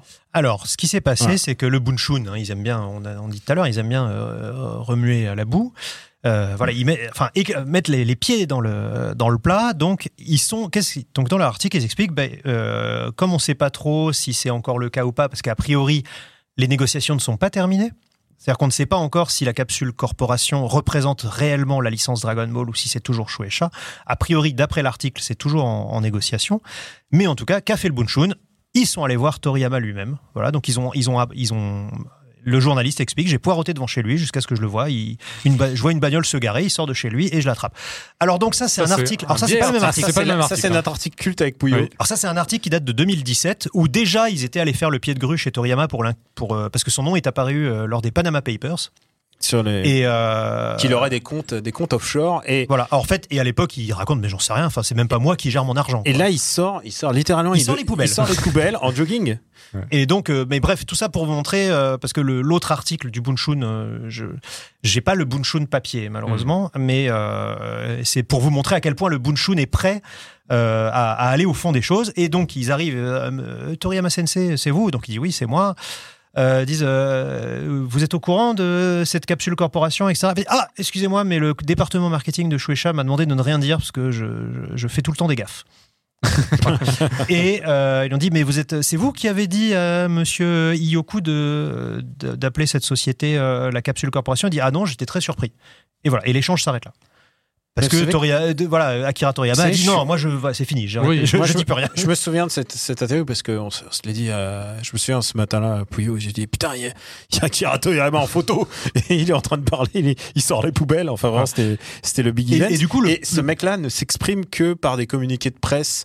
Mais non mais il s'exprime même pas enfin, ça, non, non, ça mais ne l'intéresse non, mais il s'exprime sur les communiqués de presse quand il sort un truc. Oui, Ou ou quand il fait- c'était pour quel Dragon Quest il a dit? Ah bah c'est le, mais le 12 Non non, Non, le- pour le sais pas si t'as 11, des images oui, pour le vidéo 11, Hubert, où il disait euh, oui non mais je sais que mes personnages se ressemblent toujours euh, Oui. même si j'avais su si j'avais su que j'en prenais pour euh, je prenais perpète avec Dragon Quest j'aurais pas signé C'était pour l'anniversaire. C'était Ouais, pour l'anniversaire d'un gosse. Il a dit en plus, mes persos, ils commencent à tous se reconnaître. Et là, c'est un moment euh, bah, que j'ai, j'avais raconté dans mon bouquin, mais je, le raconte ici. C'est qu'il y a un moment, il y avait le making of de Dragon Quest 11. Et il y a toute l'équipe qui lui font, euh, il y a l'équipe de, de, de- donc de, de d'Enix qui lui, enfin Square Enix qui lui dit, écoutez, Monsieur Toriyama, il lui envoie par fax, tu vois, les instructions. Mm. Écoutez, euh, pour les designs, en fait, il faudrait que les deux héros portent des, des, des trucs à capuche.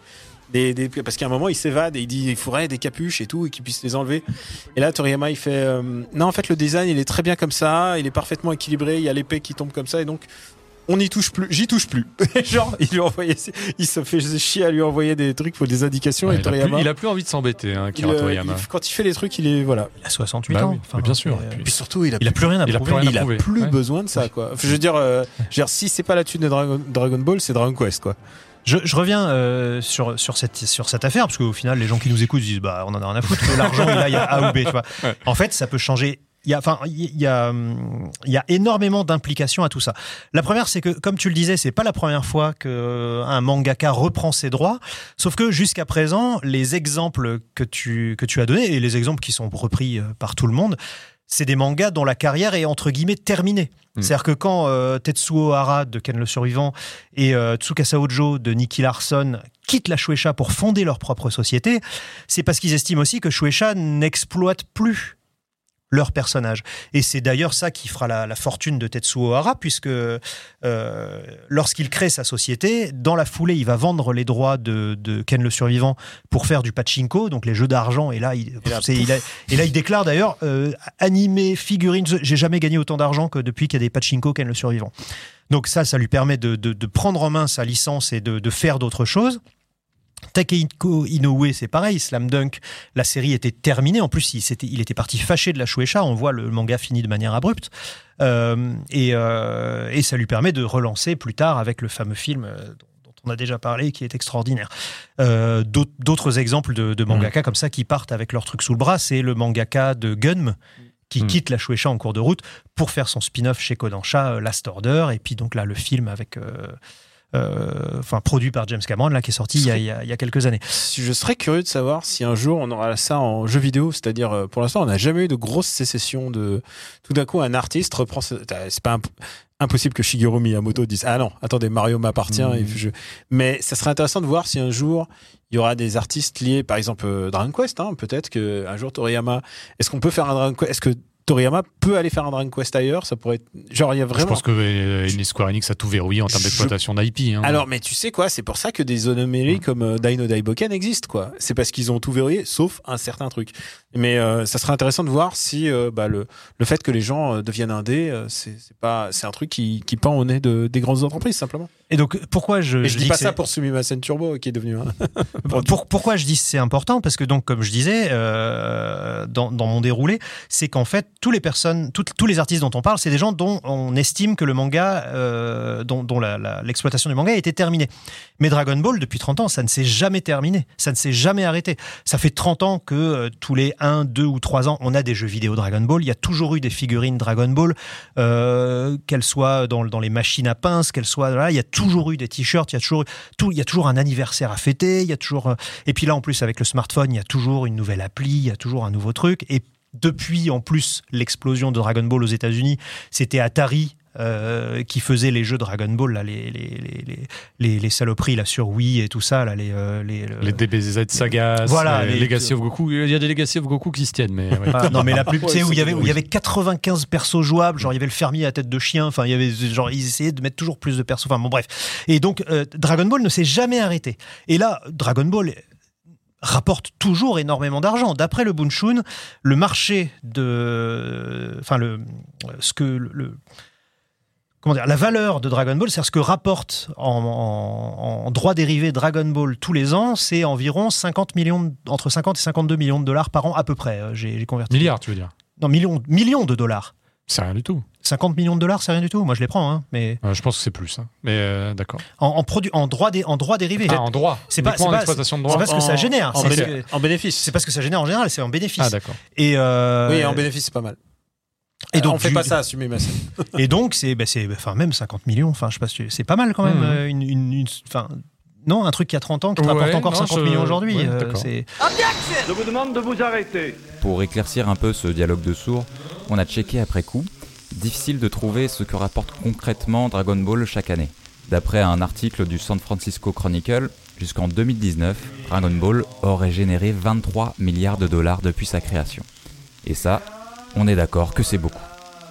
Je vous demande de continuer. Voilà ce que, ce que déclare le, le Bunshun en termes de valeur. Et donc, ça serait sur cette valeur-là euh, que, que, que se jouerait la, la- la discussion. Et l'autre implication, euh, parce que je- j'explique pourquoi c'est important, c'est que du coup, euh, bah, jusqu'à présent, Shueisha, euh, qui est une société très protectrice, euh, surveillait un petit peu euh, la qualité de ce qui était fait autour de, de, de ces licences. Mais là, tu as une. Si potentiellement Capsule Corporation prend les droits de tout ça, cette société existe uniquement dans le but d'exploiter Dragon Ball. Donc, qui dit que demain, cette société, par exemple, ne va pas vendre à tout et n'importe qui Puisque le but, c'est effectivement de, de diffuser Dragon Ball au maximum. Donc, euh, est-ce qu'il n'y a pas le danger que demain, cette société euh, dise Bah oui, oui, Sangoku, c'est l'ambassadeur du Qatar Ou, euh, enfin, tu vois, parce que. Ah, ils, Il y a- ont quand, il y a- ils ont quand même un, un devoir de. Un Mais t'en sais rien. Enfin, Ouais. on les connaît pas ces gens-là. C'est-à-dire que jusqu'à présent, ils, ils géraient Dragon Ball avec la guideline de Shueisha. Hmm. Là aujourd'hui, ils sont, ils sont en roue libre. Ouais, Si demain, mais- si demain, ils veulent faire, euh, je sais pas moi, de du Tabasco euh, Sangoku, ils peuvent, tu vois. Alors que jusqu'à présent, c'était pas fait euh, pour des raisons X ou Y. Mais c'est donc il y a ce danger de voir euh, peut-être la marque Dragon Ball se dévoyer si jamais Ah, c'est un danger, ça qui- se c'est fait. un danger inhérent à chaque C'est un danger qui, à, qui à existe. chaque changement de. Je veux dire, ça, ça aurait pu être le cas pour Mortel Adèle qui est qui est devenu Mortel Adèle, donc euh, grand phénomène de, de littérature enfantine et qui avant était publié chez un éditeur et puis à un moment le mec il a dit bah non non bah je, vais- je vais m'auto-éditer et depuis cette année il est, et ça cartonne mais mais euh, à son compte quoi. Ah bah il fait ce qu'il veut. Oui. Mais c'est, enfin ici on parle de Dragon Ball. non, non, non, mais et- tu vois c'est c'est oui, c'est- mais c'est c'est une IP. alors, euh, c'est oui, une mais je reprends l'article du Mm. Bunshun où justement Akira Toriyama n'a l'air- n'a pas l'air de s'en occuper. Ah oui, Toriyama il s'en lave les C'est-à-dire mains. que là, l'auteur de Mortel Adèle, si on lui dit on voudrait faire des Ah clichés non, Mortel Adèle, il va dire bah non. Lui c'est- lui au contraire il s'implique à Ah, chaque à chaque virgule. Akira Toriyama, il regarde plus. Enfin, Non. tu imagines bien qu'il joue pas à euh, Super Butoden et tout ça, quoi. Non. Enfin, il- Et donc, du Comment coup, tu Tout ça pour dire que Comment cette prise de contrôle pourrait donner des idées à d'autres et que en Et, termes et de aussi, voilà, deuxième grosse implication, c'est. euh, voilà, donc là, il y a Capsule Corporation qui se fait. Mais est-ce que demain, euh, il y en a pas d'autres qui pourraient se réveiller et dire Ah bah ouais, tiens, euh, euh, moi j'étais l'ancien euh, responsable euh, de euh, Masashi Kishimoto. Ah, je vais monter Konoha, euh, le village de Konoha euh, Corp. Corp. voilà, tu vois. Ah bah moi je vais monter euh, Ah bah, Mugiwara Limited, moi, tu vois. C'est moi j'aurais peur pour eux pour One Piece. et il y a ce danger justement de, euh, de- de- de- parce que on, on le sait, les, les éditeurs de manga euh, nouent des liens euh, très forts avec leurs auteurs, et jusqu'à présent, ce genre de trahison euh, n'était n'était jamais arrivé, mais là, c'est vécu vraiment, je pense, comme une trahison, parce que c'est un c'est un c'est un salarié de Shueisha qui a fait ça dans leur dos. Hmm. Donc, euh, est-ce qu'il pourrait pas y avoir encore ce, ce- Est-ce ce- qu'ils vont pas s'arranger pour reverrouiller encore plus les futurs auteurs, les futurs stars? Écoute, je leur souhaite. Bah, tu, Euh, tu, tu, tu peux pas. Bah à un moment oui, tu- ils sont déjà tellement verrouillés de base que je vois pas comment ils pourraient. Mais en tout cas, voilà, cet article du Bunshun a fait vraiment un, un gros, gros euh, bruit dans, dans tout l'univers du, merchandising et de la licence. Parce que bah, si jamais effectivement Dragon Ball change de main, c'est un précédent euh, assez incroyable. Est-ce que je. Bah, j'allais y venir. Il y a Une peut-être reco une, troisième. euh, Ouais, il y a peut-être- il y a eu un troisième, une troisième. Alors c'est pas une affaire, mais un troisième Alors, tu euh, veux- événement retentissant tu au Japon. Tu veux que je me lance Je sais pas si tu veux- Excusez-nous, hein, il y a eu beaucoup de. Je, je sais pas si c'est vraiment une reco. Alors, mais en non, tout cas, non, bah, ça alors, permet, je- de- je ça vais- permet je- d'évoquer alors- le studio Ghibli. Voilà, en fait, bah, j'ai- d'abord, un, j'ai vu Kimitachi. Euh, euh, euh, non, Kimitachi. euh, le héros, Do- le garçon et le Do héron. Iki- Do Ikiluka. Voilà, Kwakubé. Kwakubé, euh, à savoir le garçon et le héron, plus, simple, plus simplement. Dernier long métrage donc de Hayao Miyazaki. Voilà, exactement. Alors attention, il y a le, juste le teaser qui dure euh, 40 secondes, Hubert. Ah, moi a- je le regarde pas. bah, fermez les yeux, fermez les yeux, fermez les yeux si Hubert, vous il voulez. le Voilà, montage. On Hubert le diffuse et en fait, Hubert, il- dit aux gens de fermer Non, non, les non, non, yeux, c'est génial. Voilà, c'était tout. Soit tu l'enlèves. Ah, ferme les yeux, ferme les yeux, Greg, Greg, ah, Greg, ferme Hubert, les yeux, ferme les yeux. Hubert, enlève, enlève. Enlève, enlève, enlève. Ah mais il peut pas, il réalise en direct. Ah ouais, il Oui, peut pas. qu'il y a un- mais non, il y a un plot twist, de toute façon, film. euh, ça va, striker la vidéo, donc quoi Fermez qu'il les yeux, arrive. ça strike la vidéo. C'est quoi, tu mets une image Pourquoi moi je l'ai déjà vu coup- l'affiche, voilà. Voilà. l'affiche. Mais ah, en fait, pourquoi euh, pourquoi on veut pas regarder le trailer, c'est que euh, c'est que bah, le film a été sorti dans un euh, first slam dunkisation absolue, à savoir Blackout. un blackout médiatique total, c'est-à-dire il n'y avait que l'affiche qui était connue. Euh, il n'y avait pas de trailer. Là, le trailer, il a été fait pour l'Occident. Non, regarde pas Pouillot. Pouillot, Ah oui, oui, il faut. Ah, il mis en boucle, a mis en boucle. Euh, Il prend un malin plaisir. il hein. est, il est sur son téléphone. euh, Pendant, une heure, vous aurez le trailer en boucle. Mais en plus, moi, je l'ai vu, c'est pas grave. Mais euh, du coup, euh, du coup, c'est pour ça que je ne ferai pas de critique ici. Enfin, je reviendrai pas sur le film. Maintenant, je, je on va revenir à sa sortie, je pense, au prochain épisode, Pouillot, C'est Euh, sortie française, tu veux dire à la Ouais. sortie française. Ce sera le 1er novembre. Oui, le 1er novembre. euh, parce que j'ai envie de respecter aussi cette idée que les gens veulent. Peut-être que dans les bonus, on- si les gens veulent vraiment, Ah, à c'est bon, toute fin, toute fin de bonus. Voilà. Ah. C'est tu nous masqueras hein, le truc. hein, tu- On verra. comment Donc tu on fais. reviendra sur la ce Sur que la tu as sortie. pensé du film. Par contre, je peux vous dire, la je peux vous dire, j'ai adoré. Voilà. Enfin, voilà. On reviendra en détail sur le fait Non, que tu tu as adoré. Tu sais que pour beaucoup de gens, ne serait-ce que même le titre, c'est déjà trop de spoilers Ah par oui. rapport. Bah, Bah, ouais. Mais en même temps, euh, en même temps, il faut moins connaître le titre du film. Je veux juste dire un truc, c'est que j'ai j'ai pas aimé un, un Miyazaki aussi fort depuis euh, depuis Chihiro, je pense. Ah oui. Ah ouais, non, je pense que c'est son. Mais je- je- honnêtement, je pense que Et donc c'est brillantissime. Et donc Voilà. Et donc, ce qui se passe, c'est que euh, ce- le film est sorti euh, au Japon cet été. Et, euh, et là vient d'être annoncé la semaine dernière. Non, deux semaines. on était au Japon. On était au, au On Japon, donc c'était bah, maintenant avec la diffusion On il y a eu- quasiment un mois. On a eu le SMS, euh, on a eu le SMS qui nous disait, enfin le, le tweet qui nous disait, Ah, ah, attention, Ghibli a été racheté par euh, Nippon TV. Énorme deal. Quel hold-up.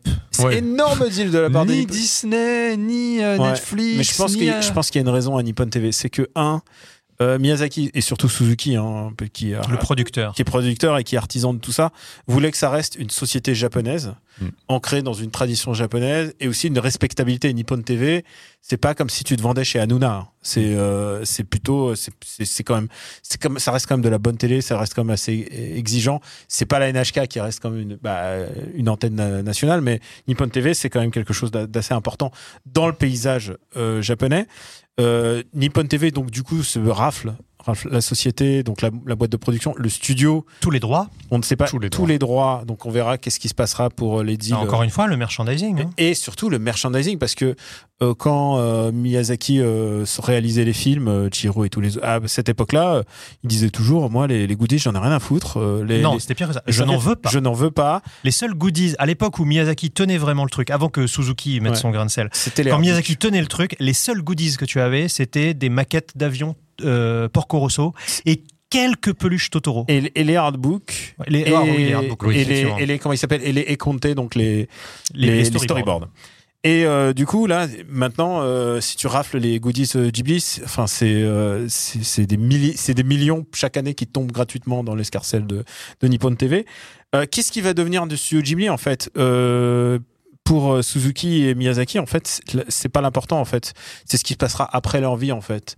Parce que euh, là pour l'instant euh, on s'apprête à vivre encore une période où Miyazaki va encore réaliser. Et ça, c'est important de le dire. C'est qu'il est déjà en train de travailler sur le suivant. Et, euh, on peut lui donner un 3, 4 ans. Et voilà. Est-ce qu'il y arrivera Est-ce qu'il y arrivera pas? Moi, j'ai prédit qu'il en fait encore un autre. Mais euh, On a prédit qu'il partira sur sa planche à dessin. et, euh, et, et je crois que euh, il veut faire comme Natsume Soseki, c'est-à-dire bah, s'arrêter en, en cours de route et laisser une grande œuvre inachevée. Parce que c'est un peu le- la marque des grands artistes de laisser une grande. Bah, Satoshi Kon, malheureusement, euh, Bah, même Takahata. hein. Takahata, euh, même, même RG, finalement, il en a laissé une. Après, tu as inachevé, inachevé. C'est-à-dire que euh, quand RG meurt, Mm. bah, personne peut faire la BD à sa place. Oui. Euh, Enfin, personne peut la finir. Mm. Alors que quand, quand. Takahata décède, euh, malgré tout, euh, le, le- le Mm. film sort quand même parce qu'il y a toute une équipe derrière. Ils avaient déjà euh, discuté de la vision Mm. globale, de la direction du film, etc. Mais du coup, du coup, c'est c'est un gros coup, c'est un gros coup incroyable dans le monde du, de l'entertainment japonais parce que du coup, il va falloir dealer avec Nippon TV pour plein plein d'autres participants, les Netflix et tout ça. C'était pas c'était pas un, un entretien privilégié.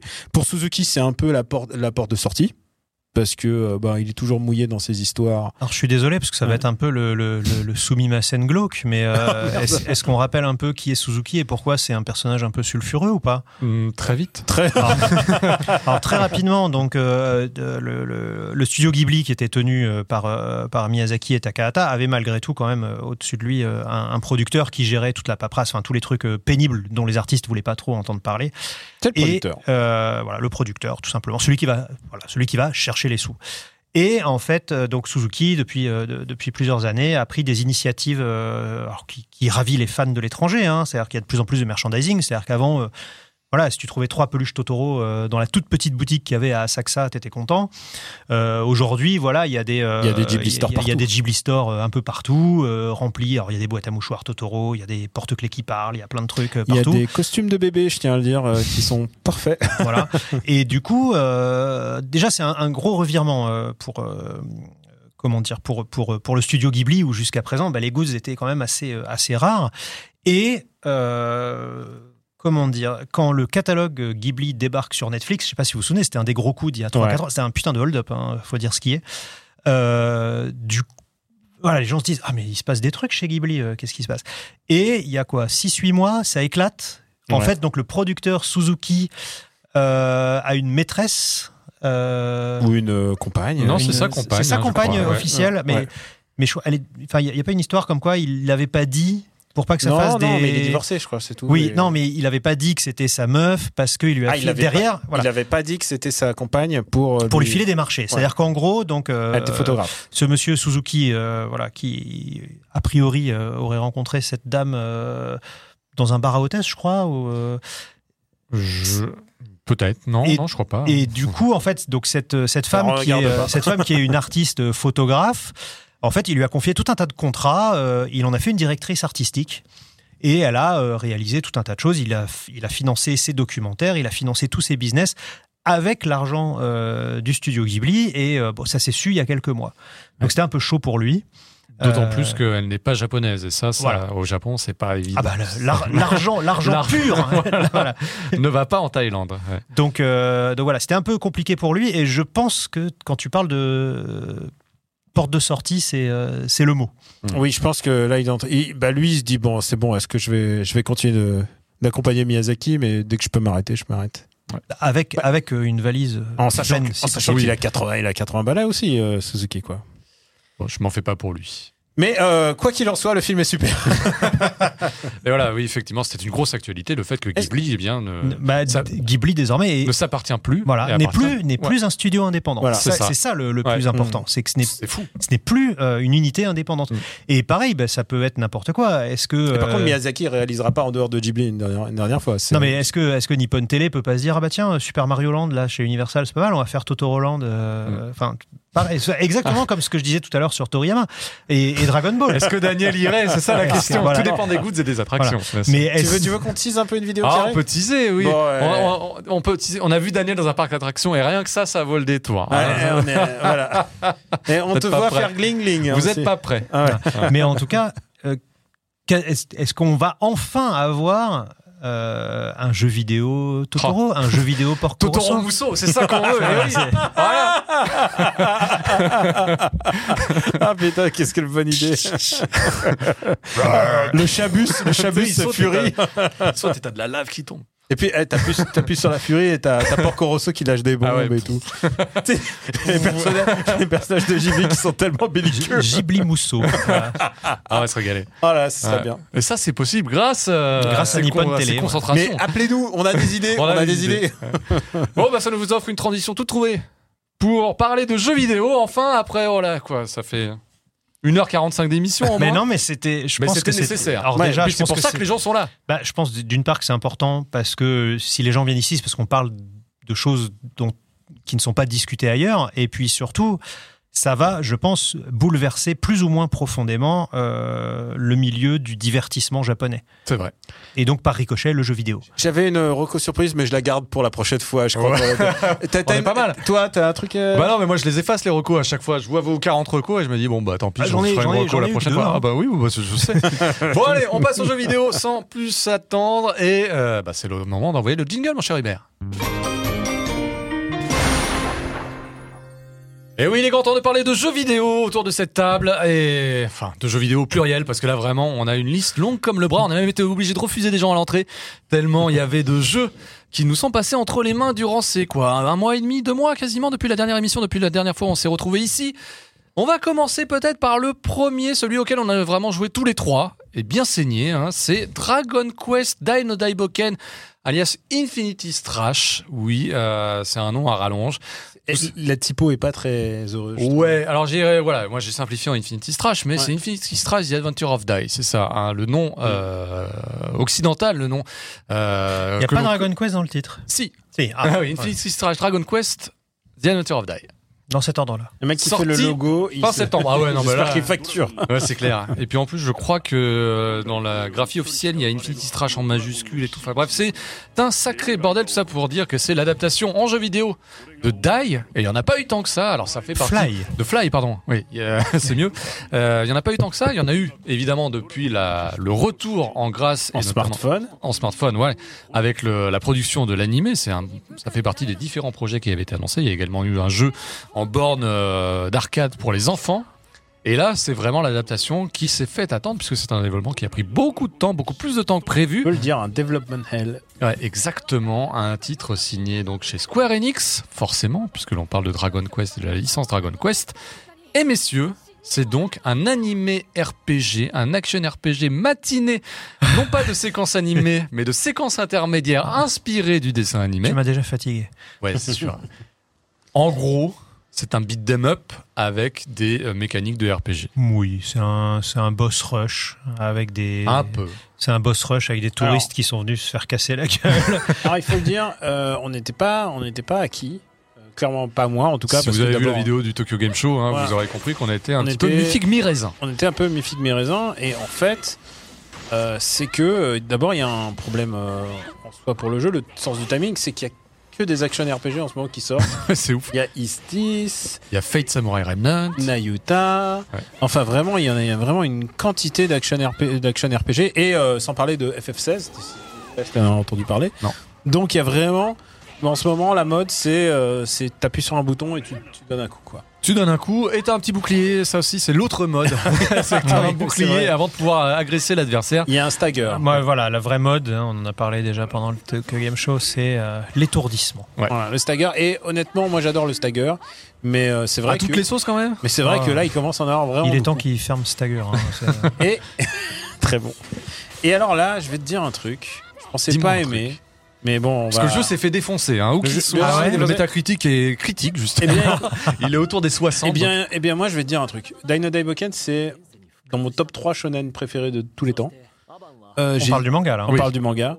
Et je pensais pas un jour retrouver un, un jeu Dino Daiboken. Genre, c'était impossible. Dino Daiboken, il, il est, il est même pas présent dans Jump. euh, Jump il est, Superstar Jump Ultimate non, il y est pas. Ah bah hein. non, Dragon Quest, c'est un, c'est enfer en Voilà. termes de licence à gérer. Bref, c'est- c'est- pour moi, c'était la, la licence qu'on n'aura jamais. Je crois qu'il apparaît dans Jump Force en DLC. Oui. Mais c'était à peu près tout. Et genre, c'était déjà de l'ordre du miracle hein, pour moi. Et là, on a vraiment un jeu. Il y a un, un jeu qui, qui est un action RPG et qui, pour moi, se tient. Et il y a un truc que je trouve vraiment bien avec ce manga, et c'est aussi pour ça que ça me parle, c'est que c'est un, un vrai manga qui se déroule comme un RPG. C'est-à-dire que Ah oui. personnage qui est faible au début, qui va devenir fort avec des compagnons. Ça, c'est de l'ordre du Oh, c'est quand même l'élu. C'est-à-dire hein. le- le ré- les rivaux, bah, Dragon Quest, les, les rivaux qui vont devenir ses copains. Enfin, vraiment, il y a tous les clichés. Mais surtout, ça se déroule comme dans un RPG avec une logique de RPG. C'est-à-dire, les gens se heal, les gens euh, ont besoin de telle magie pour se téléporter. Enfin, L'équipement. l'équipement, il y a vraiment une. C'est vrai qu'il y a un souci du détail euh, où habituellement dans les, dans les mangas et dans les animés, le, le grand méchant dit Hum, je reviendrai, puis il se téléporte euh, mystérieusement. Alors que là, il dit Hum, je reviendrai. Et il utilise un item de téléportation. Ils sortent leur petite plume là. Fuit il sort, Et il je, trouve, je trouve que c'est un souci du détail qui est charmant. Et, euh, et à partir d'un certain moment, et ça c'est le problème de Shonen, souvent les personnages deviennent trop puissants et donc du coup, euh, on va le voir, c'est pas le problème de ce jeu puisque le jeu s'arrêtera avant que euh, tout le monde puisse voler. Ah, on, on Ouais. spoil direct. euh, ouais, le jeu, le jeu ne va pas jusqu'au bout de Alors, l'animé. Ça, j'ai trouvé ça un peu scandaleux. Je pense que c'est presque de l'ordre de l'hommage à la série télé originelle, puisque la série télé originelle s'arrêtait à Baran, et genre bah Baran il s'envole et puis il part et voilà. Et euh, ils ont jamais fait la suite, donc euh, c'est pour ça aussi que euh, Ouais, mais désormais, la suite, elle existe. la suite euh, existe. Peut-être mais qu'ils n'avaient pas encore les dit- storyboards au moment où les. Mais non, mais ils savent comment se termine Ou le manga. Il s'est terminé il y a je pense- 30 ans. Oui, mais pense. si la production elle a commencé au moment où t'en étais à Baran, peut-être qu'ils Je pense, je pense qu'il y a un vrai, il y a un vrai truc, c'est un souci d'échelle. C'est-à-dire que le jeu est déjà très très long, même comme il est. Je trouve. euh, Très long. ouais, en, il fait- en tout moi, cas, très, très verbeux, très, il fait. très interrompu. mais non, mais il fait 20, il fait 25 heures. Bon, Oui, on Alors attends, faut expliquer Alors, aux gens ouais, comment se déroule le jeu. Voilà.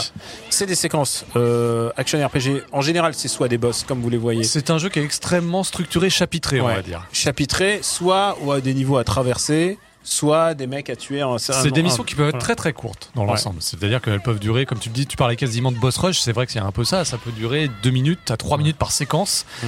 En gros, tu vas avoir le moment où tu vas avoir les images, les vignettes qui vont défiler, qui vont reprendre donc la trame principale. Et au moment où ça bastonne, bah, c'est toi qui vas incarner Dye-Pop, euh, Mam et les compagnies directement en jeu. Ce qui veut dire que tu n'auras pas, c'est pas du tout un monde ouvert, c'est pas du tout une aventure inédite. Tu vas suivre la trame en faisant, réalisant les combats En- qui ont lieu gros- dans le, et, dans le et- manga. et soyons, ou presque. et- et soyons, et soyons même plus précis encore. Le début commence par Balan qui te donne un coup et tu es amnésique. Oui. Et en fait, c'est pour ça aussi, euh, je, je pense qu'ils ont fait ce ton sépia pour les flashbacks.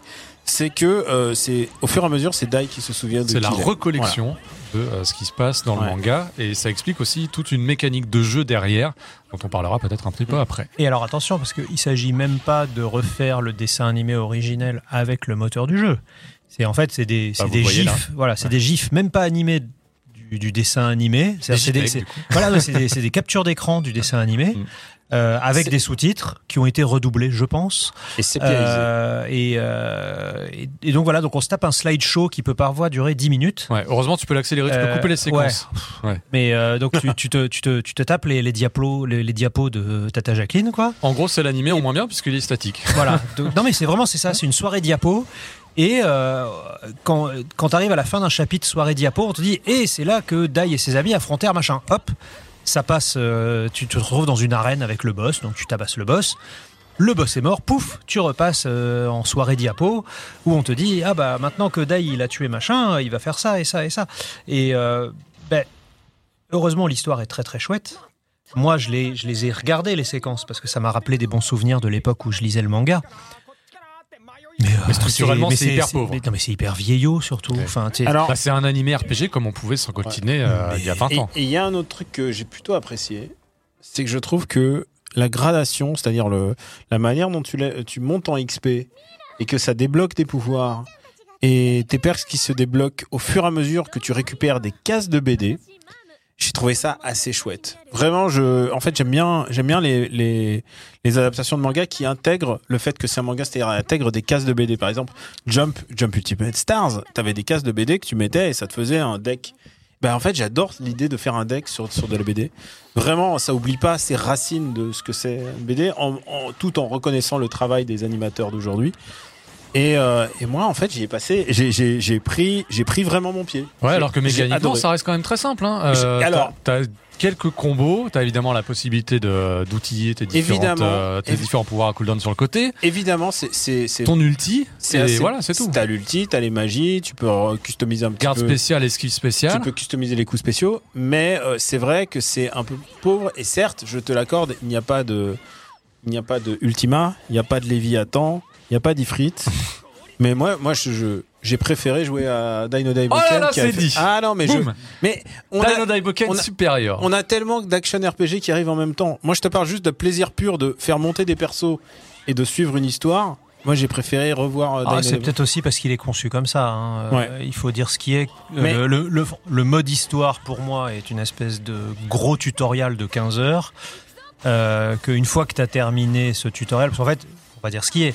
Euh, le, le cœur du jeu, c'est un dungeon RPG. euh, C'est un sanctuaire. ouais. c'est un dungeon RPG dans lequel tu retrouves, tu retournes niveau 1 dès que tu recommences. Mécanique de roguelite intégrée Voilà. directement dans il, le jeu. il faut que tu ailles tout en bas. En fait, l'arnaque, c'est que le jeu ne va pas au bout du scénario.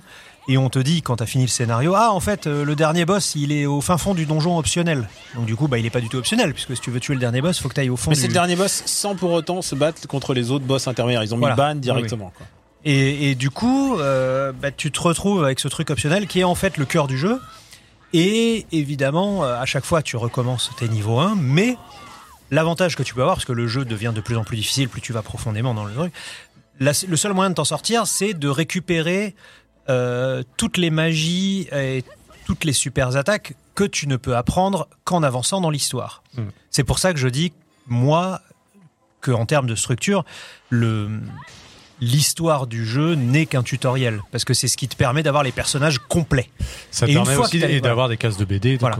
tu Et, et une fois que tu les as, Mm. une fois que tu as fini le mode histoire, tu, tu as le choix de plus ou moins créer le personnage que tu veux, équiper l'attaque que tu veux, équiper les vêtements que tu veux, équiper les cases de BD qui, qui manipulent tes stats Oui. euh, telles que tu le veux, pour pouvoir en fait euh, créer une équipe de 4 personnes, ou moins si tu le veux, une équipe de 4 personnes pour descendre dans le donjon. Il y, a, euh, il y a un trophée si tu le finis à un perso. Il y a un grind très prononcé, comme tu le dis, puisque Énorme. les cases de BD que tu vas récupérer, tu vas pouvoir les fusionner pour augmenter leurs différentes capacités. Voilà, c'est-à-dire c'est-à-dire que qu'en celles que fait, tu vas avoir en double vont ouais. être convertis en cristaux qui vont Qui te vont les servir permettre à de les évoluer.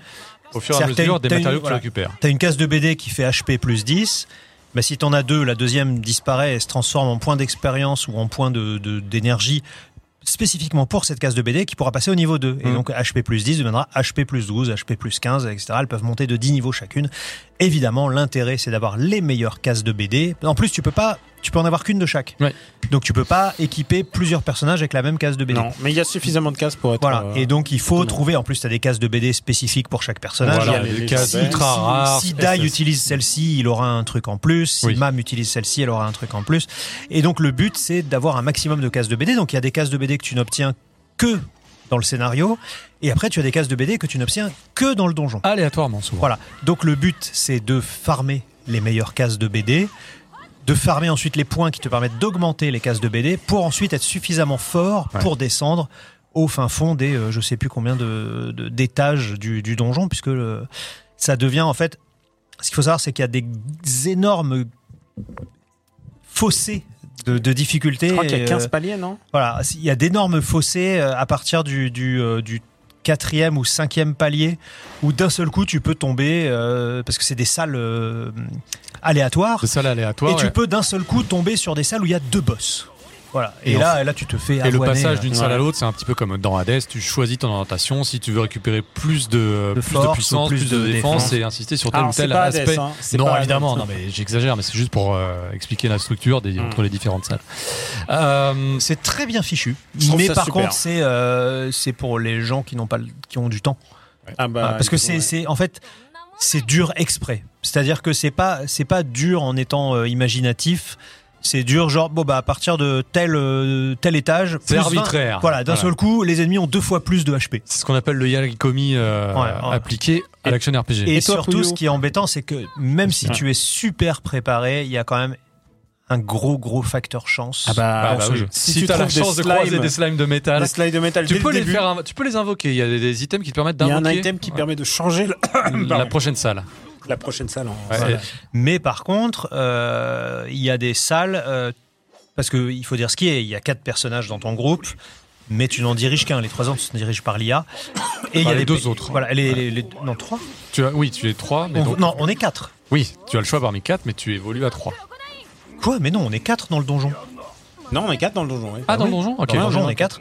Et T'as pas, euh, pas quelle encore Si, je l'ai eu, mais je suis pas retourné avec Mais non, mais il faut, faut Ah bah, sélectionner, tu sélectionnes et tu mets une D'accord, tu peux aller descendre à quatre. quatre. Ah ouais, Voilà. d'accord. tu descends à 4 et le problème c'est que toi tu diriges ton personnage mais les trois autres sont un peu neuneux et dès que tu tombes sur des zones dans- sur des pièces où les ennemis ont des attaques de zone tu peux être sûr que t'es Ah, notamment faire- Pop le magicien tu peux être sûr qu'il va plonger devant les attaques ennemies les, les bombes, pour les rire bombes, mou le plus vite les possible bombes qui explosent toutes seules. et au final, bah, je vous donne tout de suite le, le, le tips principal du jeu, c'est euh, dès le cinquième, dixième palier, il faut jouer MAM, parce que c'est la seule qui a un sort de soin, et il faut se contenter de euh, courir après les alliés et de les soigner Ouais, tu quand ils ont leur jauge de Fury Voilà, pleine et comme dès- ça tu peux te voilà. débarrasser des boss. Il faut juste. Prendre le contrôle de vos alliés quand ils ont la jauge de hop, vous- tu balances la super attaque et après whoop, tu reviens vite vite dans le pot de- dans le dans la peau de la hileuse pour pouvoir soigner tout le monde parce que sinon ils crèvent comme des idiots. Et surtout, autre détail super important, tu ne peux pas ressusciter. Ouais. Une fois que tes HP sont à zéro, c'est fini. Et ça, c'est galère. Et ça c'est galère parce qu'en fait, au bout d'un moment, tu gagnes pas assez de HP par rapport aux dégâts des mecs. Mm. Arrivé au sixième, septième palier, euh, les mecs ils te foutent des, ils te foutent des grosses patates quoi. Donc voilà pourquoi c'est un jeu de grind, tout simplement parce que il faut, si tu veux finir le donjon, il faut que tes cases de BD, enfin il faut que les meilleures cases de BD euh, du jeu soient toutes niveau 10. Mais Alors il y a ça, un c'est truc- le donjon Il y, a un truc intéressant, c'est que si tu as les cases de BD du, du chapitre 1 ou 2 ou 3, si tu les récupères la totale, ou même une partie, T'as des bonus. t'as des bonus genre, tout à coup il va faire HP plus 50, tout à coup il va faire attaque plus 30. Et C'est vraiment intéressant comme Là, on euh, parle évidemment du donjon, mais la partie histoire, comme on l'a dit, tu parlais de boss rush, là on a vu pas mal de boss défiler, et c'est vrai que les boss constituent le cœur de l'expérience solo. Ils sont pas si évidents que ça. En tout cas, en normal, euh, t'as quand même intérêt à être bien préparé. Il te Ils te, ils te donnent un niveau indicatif. Et il te donne un conseil genre, Eh, tu devrais pas aller un peu farmer. un Ouais, peu souvent ils te- ils t'incitent à aller justement à passer par le sanctuaire ou alors à faire les missions annexes un peu plus longues que les autres et un peu plus mousseauisantes, donc t'as un peu plus de monde dans le terrain. Euh, mais parce que les, les, les boss, je, je pense Ah, ça, notamment à là. à Yunkel ou Flazard, il y a des moments où euh, ça se joue, C'est un ça peu se dur. joue, ouais, ouais. ça se joue à la dernière unité de vie ou euh, Ça m'est déjà arrivé de ouais, gagner les combats Ouais, ric-rac, c'est pas si simple. Euh, tu me demandais Daniel ce que j'en pensais. Bah, je suis un petit peu comme toi. J'y suis allé non pas à reculons parce que Euh. c'était mais je trouve le jeu moins mauvais. Alors moins mauvais. Plus- c'est- beaucoup plus hypnotique que ce à Mm. quoi je C'est m'attendais. une bonne surprise. Évidemment, euh, bah moi je me suis régalé devant l'animé, donc je retrouve tout ce que j'ai kiffé. Mais même d'un point de vue mécanique, c'est très très simple. Mm. Alors je vais pas dire que c'est le jeu le plus riche, que même en matière de combos. Hein, t'as trois t'as trois combos et trois variantes de pouvoir, on va dire à chaque Mm. à chaque type de pouvoir à cooldown. Et tu ne peux, Mais tu trouve ne peux équiper que trois Ouais. attaques ou trois sorts quand t'es un magicien. Mais je trouve que l'équilibre se maintient bien en termes de ressources disponibles, Et le leveling est pas mal. en termes de gestion du level up, en termes d'attribution des cases, comme on l'a dit, en termes de, sym- de symbiose entre la partie rogue et la partie solo.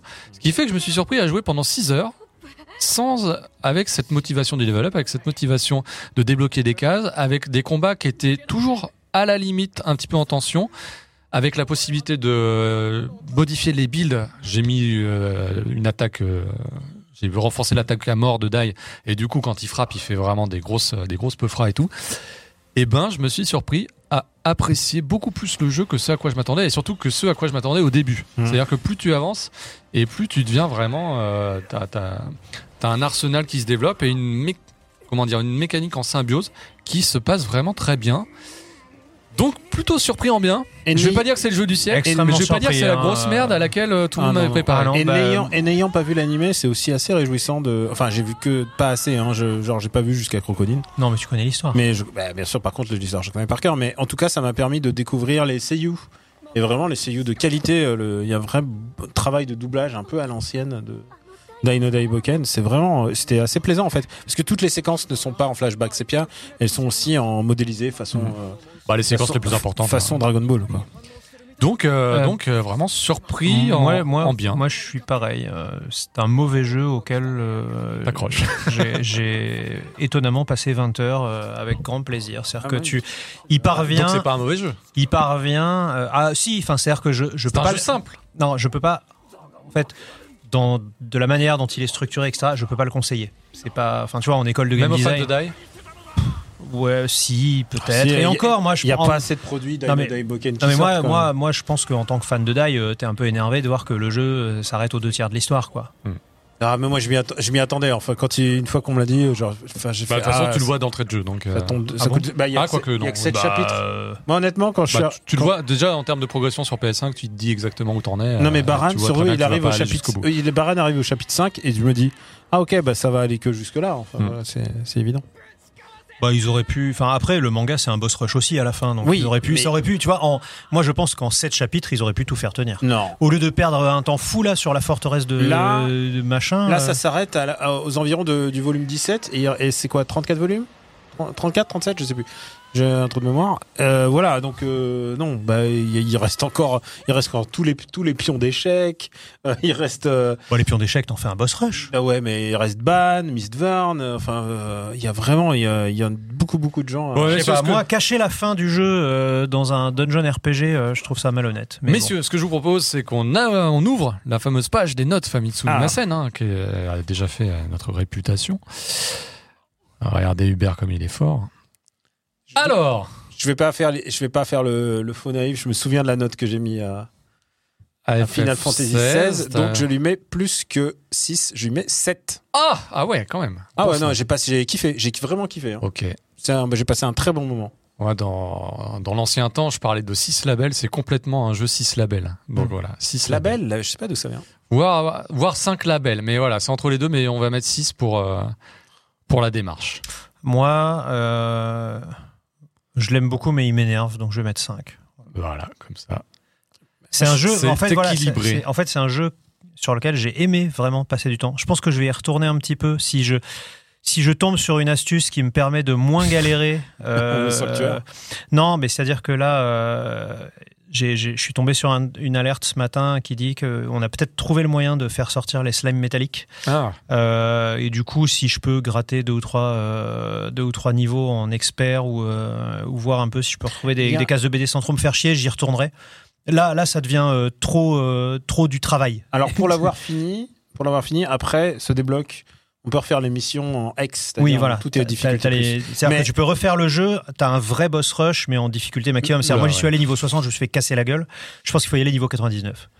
Hubert, ne laisse, ne file, ne laisse pas filer trop vite cette page de notes, parce que je vous rappelle, par rapport à- au précédent Sumimasen Ah. Turbo, qu'il faut revenir sur un jeu qu'on a, dont on avait largement parlé, qu'on avait Au fini. TGS. Le jeu Star. Eh oui, regardez-le, Armored Core. tout en bout. Ah. Il a pas ses notes, Armored Core 6, Fires of Mhm. Rubicon, parce que bah, nous, on on l'avait pas encore fini à l'époque avec Daniel, et puis on attendait aussi un petit peu euh, Que Greg, joue, ton bah verdict, ouais, que tu joues.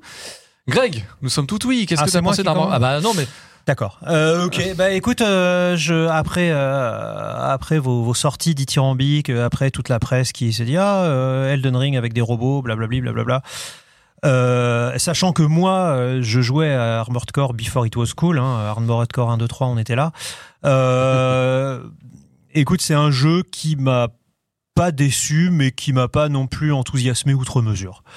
Euh, c'est un Armored Core. C'est-à-dire, on sent juste que euh, il y a euh, Julien Merceron et ses équipes derrière euh, qui ont mis un petit coup de taquet pour que le jeu soit magnifique, next gen, ce que tu veux. Mais ça reste la mécanique classique des Armored Core. Euh, Avec un peu plus de stagger qu'avant. C'est très procédurier. Euh, J'ai trouvé l'émission pour être très inspiré. Hein, si tu as fait les cinq premiers, euh, malheureusement, ça reste du. Euh, fais le tour de la map pour récupérer des trucs. Euh, Il y a cinq renégats, élimine-les tous. Euh, Introduis-toi dans cette base sans te faire voir. Euh, sors de ces galeries avant qu'elles explosent. Euh, Enfin, c'est c'est juste les autres en plus joli. Et moi, il y a surtout un truc qui m'a énervé, c'est que on a voulu euh, Dark Souliser, Miyazakiser le jeu, donc on a fait des boss très très durs, etc. Avec cette volonté de, euh, pour chaque boss, il y a un point faible. Hmm. Donc attention, ce boss-là, bah regarde l'hélicoptère qui a posé tant de problèmes à plein de gens. euh, bah, l'hélicoptère, il faut y aller au corps à corps, ce qui est complètement euh, anti euh, instinctif, mais qui est Par, par rapport à l'équipement que tu as au début. oui, attention. oui, et puis même, enfin, d'une manière générale, on te dit, bah tiens, il y a un hélicoptère, euh, faut aller lui donner des coups d'épée. Tu dis, euh, c'est bizarre quand même. Ce qui est très, Mais ce qui bon. est très Charles je trouve, au contraire. Mais- Et, et donc, euh, donc voilà, bon, il y avait ce côté où euh, chaque ennemi, euh, où moi je me Ah, souviens, solution. voilà, le, le premier, le, enfin le, le, le gros boss du premier chapitre qui m'a tant énervé parce que moi j'aime bien, euh, j'aime bien jouer missile et j'ai passé une après-midi dessus à m'énerver à C'est chaque bien fois. fait patcher il- la gueule. D'ailleurs, je sais pas ce que donne Ah, moi, le j'ai, jeu moi je, je- post-patch. attends, attention, je parle pré-patch Oui, là. pré-patch. hein. Donc pré-patch, je, refait nerfé aujourd'hui, aujourd'hui même, Ouais. je crois. Je vais y arriver. Euh, je, donc j'arrive au premier boss, euh, enfin au premier gros gros boss, euh, la fin du chapitre 1, où justement moi j'aime bien jouer euh, missile shotgun et ça marche pas du tout à chaque. Enfin j'ai passé une après-midi entière où il finissait à euh, un point de vie et où je mourais à chaque fois. Et ça m'a énervé. Je dis bon ok vous voulez jouer à ça. J'ai équipé deux fusils laser, je les fumé en 5 secondes. Et ça ça m'embête. Ça, ça m'embête que au final on te laisse une énorme possibilité de. Alors tu peux jouer shotgun, tu peux jouer à quatre pattes, tu peux jouer à deux pattes, tu peux jouer avec les pattes de poulet, tu peux machin. Et au final, arrivé au boss, le boss est tellement dur que tu es obligé d'utiliser les armes que les euh, Hmm. développeurs ont prévues. Donc au final, t'as pas de liberté. Après, c'est pour Donc ça, aussi mettre l'accent sur la customisation. C'est sur le première premier chapitre, surtout. Ouais. Oui, mais euh, c'est. Enfin, non, je suis pas d'accord. Les autres boss, c'est pareil. Ils ont tous un certain point faible qui les rend beaucoup plus simples une fois que tu as utilisé la bonne arme. Ok, très bien. Le deuxième problème que j'ai, c'est que euh, plus que sur les autres Armored Core, sur celui-ci, il y a l'idée de euh, combat en ligne. Et ils passent leur temps à rééquilibrer le jeu. Et euh, enfin, selon le si c'est jour pair ou impair, méta. voilà, non mais si, si c'est un jour pair ou impair, j'ai l'impression qu'au gré des, des, des, des updates qui, qui n'ont aucun sens, euh, un coup, telle arme elle est super balèze, ah bah ils l'utilisent tous, ah bah du coup on va la baisser, machin. Là j'ai vu il y a deux jours euh, le shotgun euh, qui était trop fort, on a baissé tous les shotguns. Eh, mais par contre on a remonté tous les lasers. Ah puis on a redescendu tous les, euh, toutes les armes avec des piquants, euh, les needles, je sais pas quoi Eh, là. mais si et, tu veux que ton jeu il survive après euh, que tout le monde l'ait fini en solo, Ouais, t'es si obligé t'as de donner du grain à moudre aux, Ouais, mais aux si gens qui sont lancés oui, en et puis, et puis du coup, si t'es un mec comme moi qui avance à son rythme euh, et qui doit, euh, qui, il veut juste, moi, les mecs comme moi, on veut juste finir le jeu en solo et ne pas avoir à attendre de savoir si euh, c'est comme au collège semaine rouge ou semaine bleue. euh, est-ce que aujourd'hui j'équipe les missiles ou est-ce que aujourd'hui euh, parce qu'au final, euh, je suis je suis allé voir un petit peu sur une sur une page japonaise spécialisée dans les mechas qui justement suit au jour le jour les tendances Armored Core. Et au, au final, bah, tout le monde joue avec le fusil mitrailleur. Parce que c'est tellement compliqué de savoir qui est fort, qui est pas fort. Enfin, c'est comme si tu suivais le cours de la bourse, en Mhm. fait. Donc, euh, au final, tout le monde joue au fusil mitrailleur. Donc, ils ont gagné. Ils te laissent euh, customiser le truc euh, dans tous les sens. Et au final, tout le monde joue avec le fusil de base. Enfin, pff, donc voilà, ça m'énerve et je mets 6. Ah bah voilà, même pas besoin de demander. Ce sera 6 pour un encore 6. Pouillot C'est raccord. Euh, euh, J'en garde un souvenir euh, ému pour d'autres raisons que le jeu lui-même. Je pense qu'il m'a quand même beaucoup plus énervé que euh, galvanisé. Ah ouais? Et j'étais un peu déçu de devoir euh, recourir à, à des stratégies un petit peu fumées pour euh, finir. On l'a vu dans le Avant Sumi- patch. Sumimasen combo. Ah bah mais voilà, tu mets 7 ou pas, Hubert Bah, il Hubert, il a déjà, il a déjà, voilà, il a déjà mis Hubert et Hubert, lis en toi comme un livre Mais ouvert. je sais que Daniel, Moi, je trouvais ça brillant. voilà. Moi, je trouvais ça génial. Euh, je pense que c'est le, c'est le jeu de mecha que tous les fans de mecha attendaient. Euh, parcourir les environnements, ça me fait absolument kiffer. Vraiment, les niveaux, on le, on le dira jamais assez, mais les niveaux sont géniaux. Il y a un sous, il y a un truc, un gigantisme. Et ce qui est génial, c'est que ça ne s'arrête pas. Le cinquième chapitre, quand tu arrives dans la forteresse et que la forteresse devient la forteresse de la forteresse et que ça décolle de partout et que tu te bats dans l'espace et tout. Putain, mais dans mon, dans mes veines, quoi. C'est vraiment génial. Euh, alors c'est vrai, ils ont nerfé. euh, Je crois que moi, euh, moi, j'ai beaucoup utilisé le Zimmerman à la fin, mais euh, je crois que justement ils viennent de, ils viennent de le nerfer aujourd'hui. Euh, et c'est vrai que euh, faut jouer un peu en fonction de. Il fallait un, un peu s'adapter par rapport euh, aux, aux tribulations du jeu. Moi, j'ai fini au tout début, donc euh, donc j'ai pas eu à, à jouer à ça. Mais en tout cas, je trouve que justement le jeu est assez ouvert parce qu'il y a Ah. plein de gens qui me disaient ah non non tu peux mettre neuf. Euh, Ah. Il y, a, il y a plein de Tu gens veux qui dire qu'il est mieux qu'FF16 pour toi ah bah ouais, un petit peu. Euh, non non mais il y a plein de gens qui me disaient ouais mais tu pourrais gagner encore plus simplement si tu utilises ce build là. Mais en fait j'ai pu utiliser globalement le build que je voulais et, euh, et faire en sorte que mon que mon robot ressemble à un Gelgoog euh, de Zeta Gundam. Enfin vraiment il y avait il y avait vraiment et j'ai bien aimé l'histoire en fait. J'ai bien aimé euh, tout le euh, le problème avec tes alliés, le fait que tu, tu doives euh, à un moment sacrifier tes alliances pour genre vraiment c'était intéressant. Euh, moi ça m'a passionné, je trouve que ça m'a je pense que pour moi c'est le jeu de l'été avec avec Pikmin même s'il est sorti be- beaucoup plus tôt. Et, euh, et ouais, non, il y avait un truc, une fusion entre le, le musique, l'ambiance. Et si tu voulais te battre avec au contact, au corps à corps, tu peux. Moi, j'ai beaucoup fait de corps à corps. Comparé à toi, que- Pouillot, toi, t'as lâché le corps à corps. Ah bah alors que- moi je le trouve nul à chier le Ah corps ouais. à corps. Mais alors- C'est le premier, enfin c'est quand même Monsieur, un vous êtes en train de nous refaire l'émission de la, de la fois dernière. Non mais hein. c'est quand même un jeu où euh, faut charger les coups au corps à corps. Genre Alors tu donnes non. un coup d'épée et puis ah bah faut Pas tous, attendre, pas tous. euh, non, pas tous. Il y a des. Non, il y a- oui, bien en sûr. fait, il y a plein d'armes différentes de corps à la- corps. Mais à la base, Mais euh, tu peux pas taper à l'épée. Tu vois, par exemple, au début, je- euh, j'utilisais beaucoup la deuxième épée de corps à corps qui fait un qui fait un slash et ensuite qui balance un deuxième slash circulaire très très large. Très utile, mais en fait, au bout d'un moment, la lance laser, putain, la lance laser, elle, elle défonçait. Franchement, j'ai adoré, euh, j'ai adoré ça. J'ai adoré euh, me faire des customs. Euh, je Bah sais pas si jeu excellent, on l'a Ouais. vu, 9 Ouais. sur 10. Ouais. Et on va. Désolé Daniel de te couper dans ton enthousiasme, mais c'est vrai qu'on a beaucoup parlé de Fire Rubicon et qu'on a, je sais pas, au moins quoi, On a 10 autres jeux. 7 jeux. Donc voilà, on va un petit peu avancer. On parlait donc du mois de l'action RPG et on croyait pas si bien dire, puisque juste en face de Dragon Quest no Daiboken, le 28 septembre, mais c'est uniquement au Japon, est sorti Is This Nordics. Un Alors, action RPG. oui, alors on n'est pas. J'espère qu'en appuyant sur croix, on peut déclencher l'épée. on n'y a pas joué tous les trois, puisque bah. Moi, j'ai joué. Oui. J'ai il est arrivé T'as récupéré juste- la version physique, j'ai récupéré la version code euh, avec des, des points PSN, et puis une fois que la version physique, euh, elle va passer de main en main. Demain, ouais, à Greg. Et Greg, euh, peut-être que le mois prochain, Eh on oui. aura l'occasion de revenir là encore comme Armor Core sur la petite note qui accompagnera tout ça, et d'autant plus qu'on n'a pas encore fini. Moi, je suis à 10 heures. T'as un petit peu, t'as lancé le jeu. Non, non, et- moi, je- je- j'ai fait plus que. J'ai pas fait 10 Alors heures, mais- justement, t'as pas fait 10 heures, mais combien de temps t'as pu vraiment jouer? Ah, parce, qu'en que- fait, le problème, c'est que je voyais encore que les tutos apparaissaient encore. Ah, tu veux dire euh, que c'est MGS4 euh, Ah, Is l'esprit This, Is This Nordics, il faut savoir une chose, c'est que depuis, allez, depuis, feuilles. euh, depuis très Is7, doucement. mais surtout depuis Is8, Is est désormais, on a Un jeu toujours, très bavard. on a toujours évoqué Is comme le- l'action RPG temps mené tambour battant où voilà, en deux, Et en deux phrases, tu es lancé dans tu- l'aventure. Tu, sais quoi? Je dois faire presque mon mea culpa, mais au début, je disais que pour moi, vraiment, la quintessence de Is, c'est vraiment un jeu qui parle pas trop et que t'es lancé dans la plaine et c'est un truc où t'es es un garçon amnésique dans la plaine, quoi. C'est Hmm. littéralement. Naufragé Et- souvent. Et j'ai- et j'aimais ça et j'aimais ça en fait. Mais en fait, je suis pas du tout réfractaire au fait qu'ils adaptent et que et que Ah non, mais et que les et puis t'as besoin d'un scénario. que les aventures d'Adol elles changent au fur et à mesure. Pourquoi pas hein? Le, le truc c'est qu'il faut il faut trouver l'épisode qui te ressemble le plus. Je sais que vous vous avez aimé 8, moi j'ai aimé 9. Ouais. Donc euh, Voilà. trouver trop confiné. Alors justement, Is This Nordic, je pense qu'il répond à toutes les critiques de Monstrum Nox avec le fait d'être dans une ville un petit Mm. peu euh, limitée à trois quartiers. Parce que désormais, vous l'avez peut-être vu passer, on va explorer un océan. On est, euh, c'est le côté Black Flag Tu de sais que Is. les jeux à bateau, c'est ça passe ou ça casse. Ouais. Parfois c'est nul, parfois c'est T'as super. pas encore eu le bateau, je pense, au stade Non, où tu en es. Tu me diras ce que tu en penses la, la fois prochaine. Je pense que c'est ça rend service, mais c'est pas non plus le plus grand bateau est-ce que je peux faire un corridor négatif juste? J'y pense parce que je vois ça, mais la police de caractère japonaise. Ah, les sacs que t'arrives pas à ouais. Ah, c'est Ouais. horrible. C'est vraiment, elle est, elle est dégueulasse. Ouais, je, je sais pas je sais pas pourquoi ils font ça. Vivement la, ver- la, La version européenne. la version Ce qui est européenne. relativement pratique d'ailleurs, c'est que tu peux te repasser les dialogues en audio quand ils, une fois qu'ils sont passés. Donc s'il y a des mots qui t'ont échappé, et moi je suis avec mon dictionnaire, ça me permet de les repérer.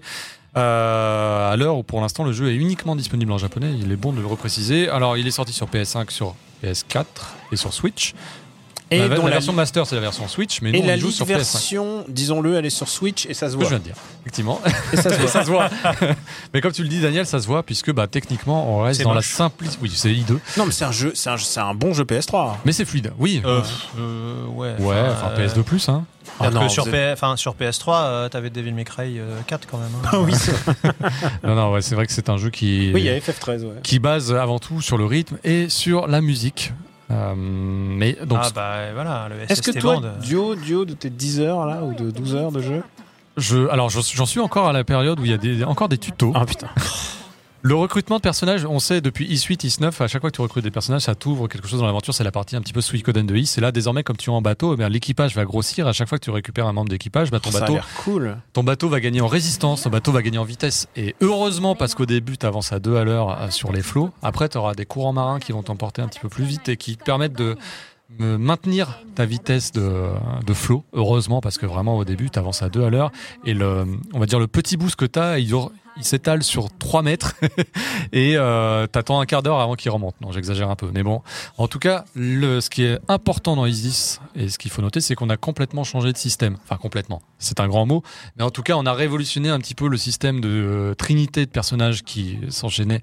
Euh, désormais, tu vas évoluer à deux, puisque c'est d'ailleurs justifié par le scénario. Il va y avoir un lien magique qui va unir donc Karja, la princesse du Nord, et Adol, euh, qui est forcément le personnage emblématique de la série. de trucs prétextes qui te. Comme Ouais. dans le 9, euh, il y avait beaucoup de trucs prétextes qui faisaient. Qui Ah, mais là, ah, pourquoi il se transforme en bête pourquoi ils se transforment en, En animal. en Bah là, désormais, ils sont liés par un fil, euh, à tel, un fil qui ne peut pas être coupé à tel point que quand ils doivent aller dormir, eh bien, ils sont obligés d'être dans la même pièce parce que Oh. le mur, ah oui, c'est comme ça.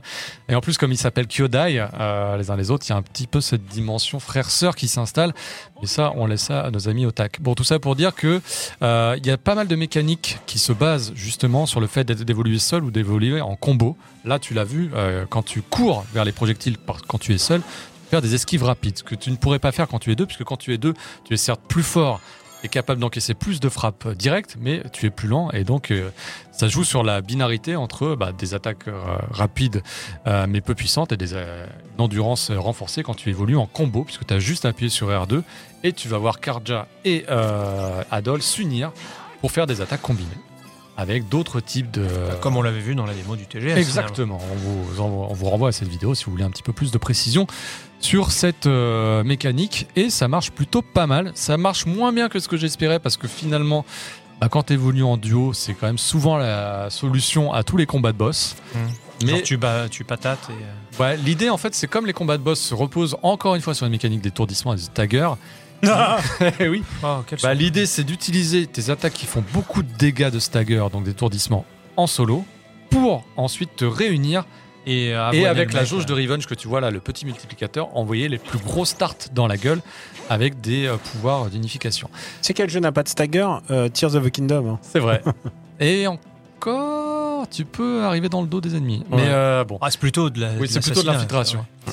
Euh, tu voyages, donc tu vogues euh, sur les flots et tu as des, pas mal de petites îles comme ça qui vont t'accueillir pour euh, bah, des, soit des missions cachées, soit rec- euh, récupérer des souvenirs. Mm. Mais c'est des petits îlots. Ils sont Pour bien, les, l'instant- les illustres sont super. hein. Pour l'instant, j'ai pas eu vraiment de longs donjons et c'est un peu ce que je reprocherais au jeu, c'est encore une fois ce déséquilibre entre narration et, euh, et action. C'est-à-dire que l'action va tellement vite que ta séquence de donjon pour ce qu'elle est, tu la passes très très vite. Et en plus, bah, tu as des, plein de choses pour améliorer tes mouvements. Avec les pouvoirs de mana, tu as un surf, tu as la possibilité de te suspendre euh, telle une liane, tu as beaucoup de choses qui font encore plus accélérer le tempo. Alors c'est pour ça qu'on joue à I, c'est pour avoir vraiment la- le côté patate, dans la patate. gueule. Mais du coup, tu parcours les donjons très vite et après tu repars pour des séquences de 15 minutes de blabla. Alors, Donc, moi, je- moi, les questions que tous les fans et même moi je me pose, c'est un, est-ce que le bateau c'est fun? C'est pas mal. D'accord. C'est pas mal, c'est pas le plus Parce grand qu'en bateau qui général, s'il y a toujours. C'est un bateau arcade, hein, euh, il fait Hmm. des, il se retourne très Il vite. drift.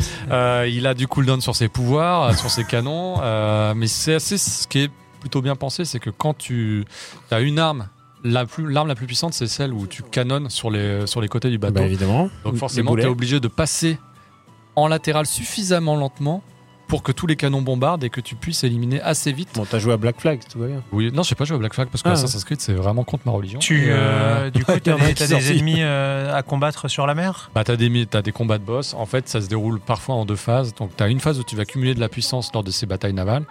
Et ensuite, soit tu vas euh, aborder le bateau adverse, donc c'est un petit combat de boss, soit tu vas carrément plonger dans des donjons en temps limité, avec bah, une note à la fin en fonction de si tu vas vite et si tu battre le plus d'ennemis possible.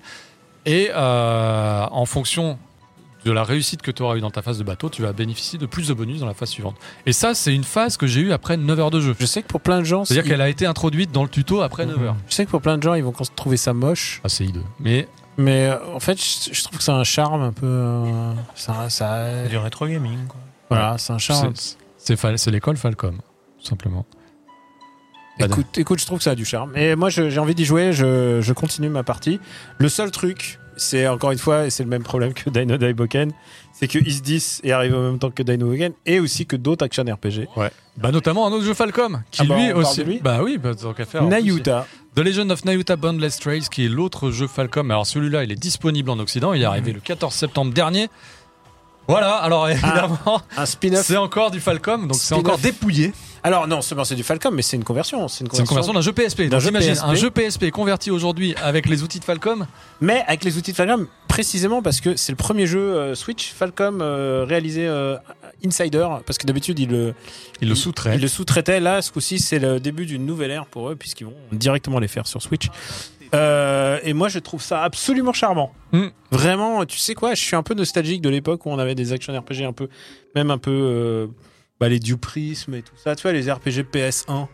Et en fait, celui-là est assez, est vraiment délectable. Tu, ça se déroule sur une ligne, en fait. C'est vraiment, ça me rappelle Is 3 de l'époque, tu vois. Ouais. En fait- c'est pas toujours de profil, mais on va dire que t'es. Ça a le feeling d'un action RPG. T'es pas en 3D, voilà. Ça a le feeling d'un action RPG Super Ah, t'es pas en 3D. Famicom. T'as pas d'environnement Ouais. ouvert. Tu restes Non, quoi qu'il arrive sur une ligne. espèce de ligne. Et sur un axe. Ouais. Très Ça, souvent. ça a le feeling, ça a le feeling d'un action RPG Super Famicom, mais fait euh, de la génération PSP, Bah, c'est un jeu PSP, PS- clairement. PSP, et je trouve que, je sais pas, je trouve, je trouve ça absolument euh, charmant. En fait, c'est par rapport aux limitations techniques. Donc, tu as un seul village, Mm. tu as des, vraiment des petites zones assez limitées quand des- même en termes d'exploration. C'est des missions hein, à chaque fois. Mais ils ont pris un principe de saison qui vont Mm. évoluer au fur et à mesure du temps. Ce qui veut dire que bah, tu vas retourner dans des, dans des niveaux que tu as déjà fait, mais vu euh, sous le prisme de l'été, du, de l'automne. Tu vas pouvoir planter des arbres qui fleuriront et te offriront des bonus quand tu vas revenir. Forcément, la topographie des lieux va changer parce que euh, bah, l'eau monte ou l'arbre l'arbre éclos ou euh, surtout bah, tu vas avoir d'autres types de monstres à affronter et des monstres de plus en plus puissants. Donc tu vas être invité à revisiter certains des niveaux, d'autant plus que tu as beaucoup de quêtes de villageois qui vont te, te motiver à revenir. C'est un jeu très simple, hein. c'est vraiment le jeu. PSP à l'ancienne. Euh, Ça, ça, on a les, les traces et les stigmates, mais euh, comme j'ai dit, c'est pas, c'est pas désagréable du Il est tout. que sur Switch. Hein. Euh, non, non, il est également sur sur d'autres euh, sur PS- d'autres plateformes. PS4 et PC aussi Euh, PC, je crois aussi, ouais. Mais après, c'est un jeu qui est déjà sorti sur PS4 il y a, il y a un certain temps. hein. Oui, c'est- il me semblait Oui, qu'il avait oui. déjà été refait. Il, a déjà, il est déjà ressorti. PS3 ou PS4 d'ailleurs Non, non. Ah, il faut voir il est- l'historique, mais, euh, mais il est déjà ressorti. Hein. Parce que Nayuta, il me il semble est- qu'il y en a qu'un de Nayuta. Alors, il est ressorti en avance au Japon, Ouais. Mais pour moi, il, a, il revient de la PSP et c'est justement pour ça qu'il était attendu. euh, Attends, attends, attends. il y a eu un bien. seul, il y a eu un seul Nayuta? Ouais, parce que c'est un spin-off donc de la série des Kiseki des Trails. ouais, ouais, c'est- d'accord. Euh, autre chose, ta palette de coups au départ est extrêmement limitée, mais plus tu récupères de trésors et plus tu vas aller voir le sensei qui va t'apprendre de, de, de nouveaux au mesure. je, je me rends compte de- du temps qui passe. Je n'ai aucun souvenir de ce. Enfin, je, je, je sais à quoi il ressemble et tout, Alors, mais je ne me souviens Il est ressorti en remaster sur PS4 et Windows en 2021 et sur Au Switch, Japon. Switch 2022. Ah, c'est au Japon, d'accord, ok. Ok, ok, ok. Là, c'est la première fois qu'on C'est la première fois en Occident. Ok, d'accord, c'est ça que tu, tu voulais dire en Ah, Occident. c'est pour Voilà. ça. Mais euh, faut, faut les suivre. hein. Ouais, ouais, ouais, non, mais c'est vrai qu'il y a tellement de. Et puis surtout, Falcom, c'est encore l'un des rares des éditeurs qui est un peu en- un petit peu en décalage au niveau Mm, des Ouais. sorties. Ah bah, Is, Is n'est pas sorti en World Wild. euh. D'ailleurs, il est même pas annoncé alors qu'il est pour l'instant. Ouais. Donc, enfin, il va arriver, mais il n'y a pas de, il y a pas d'annonce officielle euh, d'un éditeur qui va le reprendre chez nous. Bref, c'est un C'est jeu. un peu à l'ancienne. ouais. Tu lui donnes une note ou t'attends un peu Ah bah, il faut Il attendre. faut, de- il faut attendre un peu. Je sais pas si on lui donnera une note. À, Bah à si, il y en aura deux, toi, euh, toi, Peut-être, Greg. on verra si, en on- fonction, euh, en fonction de si on a pu avancer, parce que il y a tellement de jeux qui se ressemblent, et notamment celui-là, que ça va pas forcément quand tu as Is 10 qui arrive, Dino Dadoken qui arrive, bah, tu le laisses un petit peu de côté. Euh, il tourne très bien sur Switch, bon heureusement vu la gueule du jeu, mais euh, Bah, il y a encore la, encore la, la, la patte Falcon. Donc, pour tous ceux qui apprécient un petit peu euh, les jeux du studio et la, on va dire le, le feeling dans, dans, dans les coups d'épée. Alors, faut pas se fier à ce qu'on voit là, parce que là, t'es encore très très limité. Ça, c'est le premier niveau. ça. Mais après, avec la petite fée qui gagne ses pouvoirs, avec toi qui gagne davantage de, de, de types de coups, ça s'étoffe quand même un petit peu en termes de, de possibilités. Donc voilà pour The Legend of Naruto Boundless Trails. On va passer à un autre remaster qui est sorti d'ailleurs quasi euh, simultanément, au même moment, qui nous a accompagnés lors de nos pérégrinations au Japon. Le jeu du THS, comme on dit. Baton Kaitos 1 et 2 HD C'est vrai que je Remaster. t'ai vu y jouer dans l'avion. C'est vrai. Et même dans le Narita Express. Parce que c'est Dans vrai. le Nex, ouais. Daniel Allez, Ouais, le bal. J'ai rejoué quoi, hein Bah oui, parce que forcément, t'as Parce que, bah, lancer dans le 2 dans Bah le ouais, non, mais surtout, hein. surtout le 1 est tout simplement meilleur en fait. hein. Ah ouais, tu penses? Ah bah, On- on, Alors on m'a dit qu'il était meilleur d'un point de vue scénario, mais que le système du 2 était beaucoup Ah, le plus système intéressant. du 2 est plus, plus abouti, mais le. le- L'ambiance et le. Moi, je sais ce qui arrive dans le jeu, donc je sais ce qui est plus intéressant dans le 1, quoi. Ouais. Donc, euh, non, non. Et alors, euh, moi, j'ai pris énormément de plaisir parce que d'abord, euh, ça faisait longtemps que j'avais pas entendu euh, Motoi Sakuraba aussi inspiré. Bah, évidemment, c'était en 2000 et quelques. Euh, RPG de 2003, hein, c'est 2003. ça 2003, euh, Tri Crescendo. Ouais. Et, et tu sais quoi, moi j'ai, je, bah, j'adore le jeu original et ça me fait vraiment plaisir de le voir dans une version euh, euh, remasterisée. Ça me fait plus plaisir, je dirais même que Chrono Cross, où le jeu était un peu euh, techniquement flagada, pour dire euh, pudiquement. Là, au moins, ils, ils assurent sur le point de vue technique. Il y a juste un truc, c'est que, comme tous ces jeux qui adaptent, de, enfin, des portages de RPG de l'époque, ils te proposent des options de confort assez intéressantes du genre, euh, tu peux skipper les, les combats, ou alors tu peux ren- te rendre invulnérable en fait. Le moindre de tes coups peut tuer Bah, la quand t'as déjà fait le jeu, oui, c'est intéressant parce que tu, Bah tu mais passes en- plutôt vite sur le. Oui, mais le problème pour moi, c'est que, ce qui m'intéresse moi dans Batten Kaitos, en plus de l'histoire, et de l'ambiance, tout ça, mais c'est vraiment le système de jeu. ouais. Bah le oui, donc t'as système pas, de jeu de pas forcément de envie de t'en de- servir alors. Ouais, mais de deck building, mais moi, c'est ce que je préfère en fait. Bah, Si tu- donc tu te sers pas des options, c'est ça que tu. Non, moi, je m'en sers pas. Ah oui. Mais bon, euh, je trouve genre, mettre une option aussi, aussi puissante que insta-def pour l'adversaire, Non, Euh, si t'as un voilà. combat qui te pose problème, je pense que c'est pour éviter que tu aies le sentiment de, de, de, de- faire un- bloquer ouais. sur un vieux un jeu de, de 20 ans. Ouais, ouais, bien sûr. Ça écoute, c'est cool pour ceux qui le voulaient, une, une option Ouais. insta-def. hein. Ouais, moi je suis. Pas je vais être le parti. pas joué à Ah bah non, puisque c'est Greg qui avait eu l'honneur de faire le test euh, à ce moment-là et comme on se partageait les jeux, j'ai déjà raconté cette anecdote, mais c'était difficile de prendre le temps sur ce jeu-là, surtout qu'à l'époque, bah, il en sortait encore euh, beaucoup. Euh, moi, je vais être le party pooper. Je, pour l'instant, je suis pas du tout transcendé par ce que je vois. Euh, pour une simple raison, c'est parce que les combats sont extrêmement longs, beaucoup plus que ce que je pensais. Pas toujours très intéressant au stade où j'en suis, donc j'en suis après 9 heures de jeu encore. Euh, Arrête, heureusement, euh. tu peux zapper cet écran-là. Tu peux faire. T'as quand même des options de confort, donc tu peux zapper l'écran de résultat. Ça donne. De, tu gagnes déjà, tu gagnes déjà je 10 fais- secondes. Le problème, c'est que le fait d'accélérer les combats, ça accélère la phase d'attaque, donc les animations vont plus vite. Mais ça accélère aussi la phase de défense. Et la phase de défense, bah, t'es obligé d'être au taquet par rapport aux séquences d'attaque des adversaires. Et eux, s'ils t'attaquent la gueule sans que tu trouves la bonne réponse parmi tes, parmi tes objets défensifs à employer dans tes decks de cartes, bah, tu te fais ratatiner quoi, assez vite. Oui, Donc, en fait, les combats sont lents Donc- pour une raison. voilà, les combats sont lents pour une raison et tu peux difficilement les accélérer. Si tu pouvais uniquement accélérer les phases d'attaque mais pas les phases de défense, je pense qu'on aurait trouvé un équilibre. Euh, là, tout de suite, ça, ça rend donc les combats aussi lents qu'ils ne l'étaient. Et d'ailleurs, le jeu avait été un petit peu critiqué pour ça au moment de sa sortie.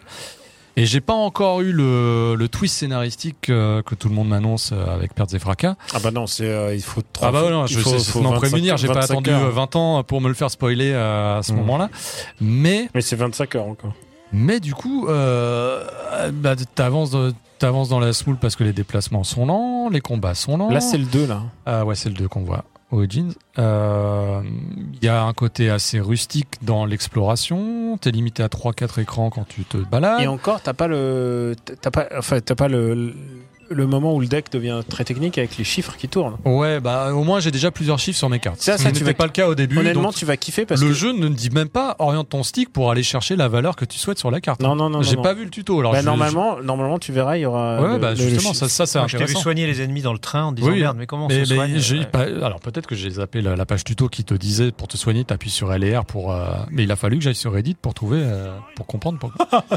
Bon, alors peut-être que j'ai pas fait gaffe parce que c'était le décalage horaire ou j'en sais rien. Mais en tout cas, je trouve. le jeu. Non mais Effectivement, il donnait des bananes aux ennemis et ça l'énervait beaucoup. C'est quoi, mais mais comment on se soigne Et en fait, fallait s'attaquer soi-même. et en même Ah, temps oui. 15 heures de vol, c'est deux de plus que d'habitude. euh, Non, non, mais peut-être. c'est un film de Philippe Lachaud en plus, tu dois Je être voudrais, pas que fatigué. ça hein. serve, je voudrais pas que ça serve de contre-argument sur le fait ah t'es t'es complètement T'as pas su jouer. t'as pas su jouer et ferme ta gueule.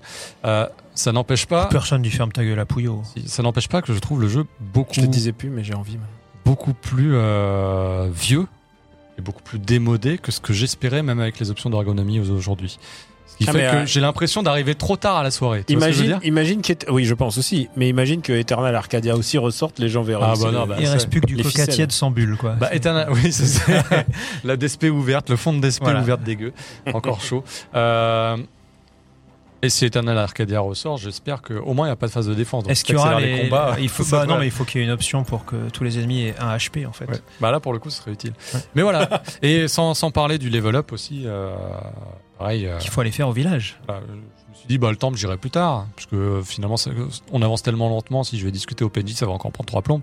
Non, vu que c'est le il faut- PNJ un peu important pour faire ton propre level up, bah, il a fallu quand même qu'à un moment, je me dise, ah bah tiens, c'est pas possible. euh, Je commence, à, je commence à galérer un petit peu. Bref, effectivement, j'ai peut-être pas pris le jeu par le bon bout et je l'ai peut-être pris dans un état de fatigue avancé. Mais néanmoins, C'est pas, un, nonobstant, c'est pas un jeu à faire fatiguer, c'est ça que tu. Non. non, c'est clair. C'est clair que tu peux vite t'endormir sur ta, sur ta console. Et Est-ce que- c'est pas ce que je, c'est pas l'expérience que j'espérais. Je, je vois la liste. Est-ce que tu t'es endormi en jouant F099 Non, non. euh, c'est un jeu que je préfère regarder jouer que jouer moi-même. Ah ouais, tiens, pourquoi? Eh bah, tu vois, quand je vois MV jouer F099, ça me passionne plus que moi quand j'y joue, parce que quand j'y joue, je trouve Parce ça- que lui, il est technique. Ouais, enfin peut-être qu'il y prend du plaisir et peut-être qu'il essaie de creuser un peu T'es plus le arrivé gameplay. jusqu'où? Franchement, j'ai juste débloqué le multi à 99. Je me suis dit bon. bah, Ah c'est ouais, pas- vraiment, c'est le. Ah ouais, je me suis dit, t'as c'est fait- pas pour moi, je m'en balèque. euh, Enfin, Ah, C'est-à-dire que Nintendo annonce un nouveau F0, tu bof. bah, c'est, bah déjà, j'aurais espéré qu'ils annoncent autre chose que F099, même si l'idée a du cachet sur le concept, mais. Enfin, c'est, c'est not- non pas Not My F0, mais j'espérais un truc euh, plus moderne. Bon, après, au moins, il est sorti, donc ça donne du grain à moudre, mais je sais pas. T'as trouvé ça génial, toi Euh, je trouve que l'idée est. Moi, j'adore. Non, quand- mais le concept est fort, mais après, l'exécution, bon, c'est comme. euh, Non, mais c'est j'adore. comme quand- Mario 35, tu vois. Alors, c'est- bon. j'adore quand, Ma- quand Mario, quand Nintendo reprend un de ses vieux jeux pour en faire un deuxième. Oui, mais Tetris 99, c'est super, tu vois. Tetris 99, c'est super, mais après, c'est au cas par Pac-Man cas. 99. Pour moi, le, le meilleur, c'est euh, Famicom. euh, c'est les deux jeux Famicom euh, qui sont sortis sur Wii U. Ah, NES Remix. Euh, NES Remix, ouais. Euh, Famicom Remix, ouais. Bah, Oui, Famicom Remix, Remix. je trou- je trouve ça absolument brillant. Voilà, c'est genre, ils vraiment. euh, ils prennent un oui, concept. mais celui-là, moi, je te demande celui-là. Celui-là, je sais pas si c'est mon 99, enfin mon jeu avec chiffre préféré. Je pense que Mario 35 était assez incroyable. Ouais. Euh, Ouais, ah ouais, ouais, franchement, Mario ouais. 35, euh, je me suis. Franchement, à part Tetris 99, pour tout le reste, je trouvais que le, le concept était meilleur sur le papier qu'à C'est trop l'exécution. gadget. Moi, je trouve ça, je trouve ça pas mal, mais comme tu dis, euh, je pense que j'aimerais bien voir des powerplay de, de gars super doués parce que euh, je suis pas assez bon en fait. Mm. Moi, j'arrive à peine à tutoyer le 50. J'ai jamais vraiment été au-dessus de 50 parce que j'ai pas eu le temps de m'y consacrer, quoi. Mais euh, ouais, non, en plus, c'est un peu dur, quoi. Non, et puis surtout, il faudrait avoir le temps. Et vous avez vu que notre temps, il a été un petit peu bouffé par d'autres jeux. Donc, euh, Non, mais Par j'apprécie. d'autres événements. J'apprécie le oui. troll de, de Nintendo quand même. Il te montre des images d'F0 et tout le monde dit Oh, ça y est, c'est le moment. Et on dit non, non, c'est ça. donc ouais, il est gratuit, hein, il est offert avec Alors, le, il est Alors, il est gratuit si tu es en online. Si tu es en max. online, voilà. Online max. Mais c'est c'est bien d'avoir ce genre d'initiative pour euh, d'incentive, comme on dit, pour te pousser à t'abonner. Mais bah, j'ai repris un petit abonnement pour euh, pour voir ce que ça donnait pour celui ma scène. Par contre, Donc, je me suis fait un peu pigeonner quand même. Écoute. Un autre jeu, un autre action RPG peut-être? Encore? Ah bah oui, il y a quoi, il y a quoi d'autre? Allez, on va passer assez rapidement sur Fate Samurai Remnant. Ah oui. qui est cartonne, hein, qui a, enfin qui cartonne, plus de 300 000 ventes déjà en l'espace d'une semaine, euh, c'est le chiffre qui vient de tomber juste euh, au moment d'enregistrer dans ce scène. Euh, au Japon, il tutoie quasiment les 100 000 ventes quand même. Ouais, hein. c'est beaucoup, euh, hein. c'est beaucoup. Pour euh, le Japon, c'est beaucoup. Pour le Japon, alors pour un jeu Koei Tecmo d'inspiration Musso, il y en a qui sont évidemment beaucoup plus vendus. euh, Même Persona 5 Strikers avait forcément un petit peu. Mais c'est amusant de voir à quel point Koei Tecmo réussit à non pas réinventer sa formule parce que ce serait beaucoup dire, mais en tout cas à la transposer à différents univers. On a vu Persona 5 Strikers qui était un petit peu plus dans la démarche action RPG. On avait eu Dragon Quest Heroes qui était plus dans la démarche Tower Defense. Là, c'est un petit peu si t'avais croisé l'univers de Yakuza Ishin avec des combats à la Musso. C'est-à-dire que forcément Fate Samurai Remnant, donc ça s'inspire de l'univers du visual novel Fate, sauf que c'est transposé à l'époque. Euh, D'ailleurs, à quelle époque? L'époque Edo? À l'époque Edo. euh, avec J'y donc, arrive, j'y arrive. Yori Miyamoto, euh, lui-même disciple de euh, De, de, Shigeru Musa- de Miyamoto Musashi, Musashi. Musashi Miyamoto, qui s'avère dans cette, euh, dans- trans- une fois transposé dans l'univers, euh, dans le multiverse de Fate, être euh, une double samouraï à grosse poitrine. Voilà, c'est comme ça. C'est euh, Ah, d'accord. Ah, tu savais pas. Hein. Non, je sais eh pas. oui. Hmm. Oui, parce que t'as Ah, forcément. l'univers de Fate, c'est T'as les masters et les hein. servants, Ouais. hein, tu sais, c'est comme ça que ça se passe. Et donc, euh, bah, Je connais justement, pas assez. Yori Miyamoto et euh, pour Servant Saber, sauf que au lieu d'avoir les cheveux euh, blonds, elle les a bruns puisqu'on est à l'époque Bédo. Et euh, bah, c'est assez amusant d'avoir cette, Technique. cette petite partie Oh, du action stagger, dis RPG. Du stagger, du jamais vu, du Le, stagger. le boss est sonné. C'est- Ouais, le quoi boss le est sonné, tu peux stagger? Il y l'avoiner. a du stagger dans Is, hein, ouais, aussi. Et ce qui est assez amusant, c'est que bah, forcément Yori Miyamoto au début il est un petit peu faible, mais quand il, euh, voilà, tu peux justement incarner le servant et euh, en tant que, bah, là on le voit pas, mais tu peux à partir d'un certain stade de jauge, et bien te transformer en servant qui frappe plus fort. Et le jeu est plutôt intéressant à suivre. Bon, j'ai là encore, je suis à 7 heures de jeu, donc euh, t'as vu, hein, j'ai quand même Mhm. beaucoup joué, mais euh, C'est 7 heures de jeu T'as par jeu. peu joué à plein de trucs. ouais, c'est- c'est bien. Mais c'est bien. Hein, Tu as t'as- shotgunné les les 10 meilleurs sorties du heures de jeu dans Sumimasen. euh, mais en tout cas, ça m'a donné envie de poursuivre. Euh, parce que je trouve l'arbre de, l'arbre de compétences, la façon dont il se déploie, hyper intéressant. Encore une fois, j'ai l'impression qu'ils sont passés maîtres dans l'art de la- du dosage de level up. C'est comme Dino Daiboken. Mhm. Quand tu joues, tu as toujours cette petite carotte qui est suffisamment éloignée de ton, ta bouche, Dan, mais Pour- euh, pour qui, avoir te, envie voilà, de- qui te retombe quand même un petit peu à un moment. Alors, tu lui mets pas de notes, mais. Je mets pas de notes, mais en tout cas le cœur y est. Alors attention, hein, le cœur y est, c'est pas un mousseau. Donc euh, voilà, si vous attendez un mousseau en termes de mécanique, c'est un peu plus faible. Par contre, en termes d'intégration de narration et euh, ce côté un peu Ishin qu'on retrouve vraiment de le côté de te balader entre les échoppes, entre les entre les couloirs, d'avoir des petites missions annexes que tu vas débloquer. Guillaume. Ouais, mais euh, exactement. euh, Enfin, ça que ça. Les quêtes FedEx ou ça va quand même? Euh, c'est des quêtes un peu FedEx, mais que tu arrives à faire dans le flow. De... D'accord, ouais, ouais, c'est pas genre euh, va chercher machin En gros, et en gros, si tu fais le tour de la ville, Il te dit. T'auras faut tuer- quasiment faut tout tuer rempli. aussi deux mecs en même temps. voilà, ouais. Et, euh, et pour l'instant, alors peut-être qu'après ça devient grindfest et c'est. Ah, une samouraï à cheveux roses et oreilles de chat, voilà, c'est Mais euh, historically accurate. C'est authentique. Mais tu vois, on, on l'a un peu snobé au TGS, c'est vrai, parce que. Bah, parce qu'il sortait juste là. il sortait juste là, et puis on s'est dit, on n'a pas le temps. Et puis pourtant, c'était un gros stand hein, sur, Mhm. chez Koei Tecmo, c'était le jeu qui occupait le plus d'espace, Bah, C'était le seul jeu. comme Wulong et. Ouais, c'est vrai, c'était le seul jeu. Et en fait, euh, alors après, encore une fois, il y a le côté spectre de la gratuité. hein. Si je l'avais acheté 60 euros, peut-être que j'aurais un avis un petit peu plus mitigé sur le plaisir que j'en retire. Mais euh, en termes de mécanique pure, ça marche vraiment pas mal. C'est Et- pas un simple jeu à licence idiot. Bah non, encore une fois, Koei Tecmo, euh, c'est vraiment des faiseurs et euh, ils, savent, ils savent gérer ça, quoi. Donc voilà, n'hésitez pas si vous êtes fan de la licence, je pense que euh, ça On peut va vous occuper, peut-être pas à 60 balles, mais en On tout va cas... essayer de le noter pour la semaine pro- euh, le mois prochain. Ouais, peut-être. On verra. je- Alors. euh, Daniel, un autre action RPG peut-être? Non, tu sais quoi Je vais juste dire un, un mot. J'ai joué à Formstar. À Form... Foam Stars. Foam Star. Foam Star. Foam Foam Stars. Star. La bêta de Foam Stars qui avait lieu fin septembre. C'est quoi Foam Stars déjà? C'est le Splatoon de Square C'est Enix. Splatoon de Square Enix. voilà. Sur, de la, bu- sur, sang. des, sur du, de la Ouh mousse. là là, ça a l'air confus. Est-ce que c'est aussi confus que ça n'en a l'air Ah, c'est encore plus confus parce qu'en fait, euh, du coup, la mousse, c'est pas juste. Attention à la mousse Ouais. Ouais, c'est pas. C'est pas juste de la peinture, ça, ça donne un peu de volume et du coup, euh, bah, tu sais, hein, quand tu mets de la mousse dans ton... Ouais, ça m'arrive souvent. Et bah, et bah là, c'est pareil. euh, je, je, à chaque fois que je, je jouais à ça, je me disais, mais pourquoi je joue pas à Splatoon plutôt? Parce Hmm. que Splatoon, évidemment, elle est plus. euh, C'est un peu le même principe finalement? Ouais. Tu te fais tes lignes Mais de y a des déplacement et... Alors, c'est beaucoup plus. C'est pas de l'armement qui est géré, mais c'est les personnages en fait. Mhm. Donc, euh, tu gères des, des personnages qui sont différents en fonction. de- Et voilà, c'est. Ah, tu veux dire que c'est il y a un peu plus le côté classe de Ouais, personnage il y a un peu plus classe Plus que perso. qui ouais, ouais, et c'est c'est les classes de personnages qui gèrent les, les spéciaux. C'est pas c'est pas les armes en particulier comme euh, Mhm. Splatoon parce que tu pouvais avoir le les armes avec différents différents finales, euh, Mhm. différents finishes, différents Oh, ça spéciaux. incroyablement confus, j'avoue. Et euh, pff, honnêtement, je je la- y avait un bon buzz, euh, Oui, les gens ils non mais les gens qui disent ah mais c'est pas si mal. Mais Oui, euh, bon, on l'a dit sur Dino Daiboken. Hein, mais pas- non mais non mais qui disent ah, c'est pas si mal en sortant d'un salon. Mais ils vont ils vont pas y jouer hein, ces gens-là. Ils vont pas le squatter et honnêtement j'ai peur que ça va être un un non événement, t'as peur? Bah, j'ai peur que ça va s'effacer comme un bain de mousse. Oh là là, Mais ouais, non, j'ai la peau douce dans mon bain de mousse. mais non, j'ai vraiment, il y a vraiment un petit petit côté à quoi bon là-dedans. Oula, c'est quoi ça Oui, d'accord. Bon, c'était une ulti là qu'on a vu arriver? Ouais, ouais. Donc Foam Stars, euh, on attendera Ah, moi, à c'est voir pas- chez soi. En Gage en queue. Voilà, gage en queue en début 2024. Autre jeu? Euh, qu'est-ce que Ah oui, j'ai joué à Detective Pikachu. Oui. Euh, Des deux. qui- euh, de le deuxième, Le qui- retour de Détective qui, est Pikachu. sorti, euh, qui est sorti il y a quelques jours.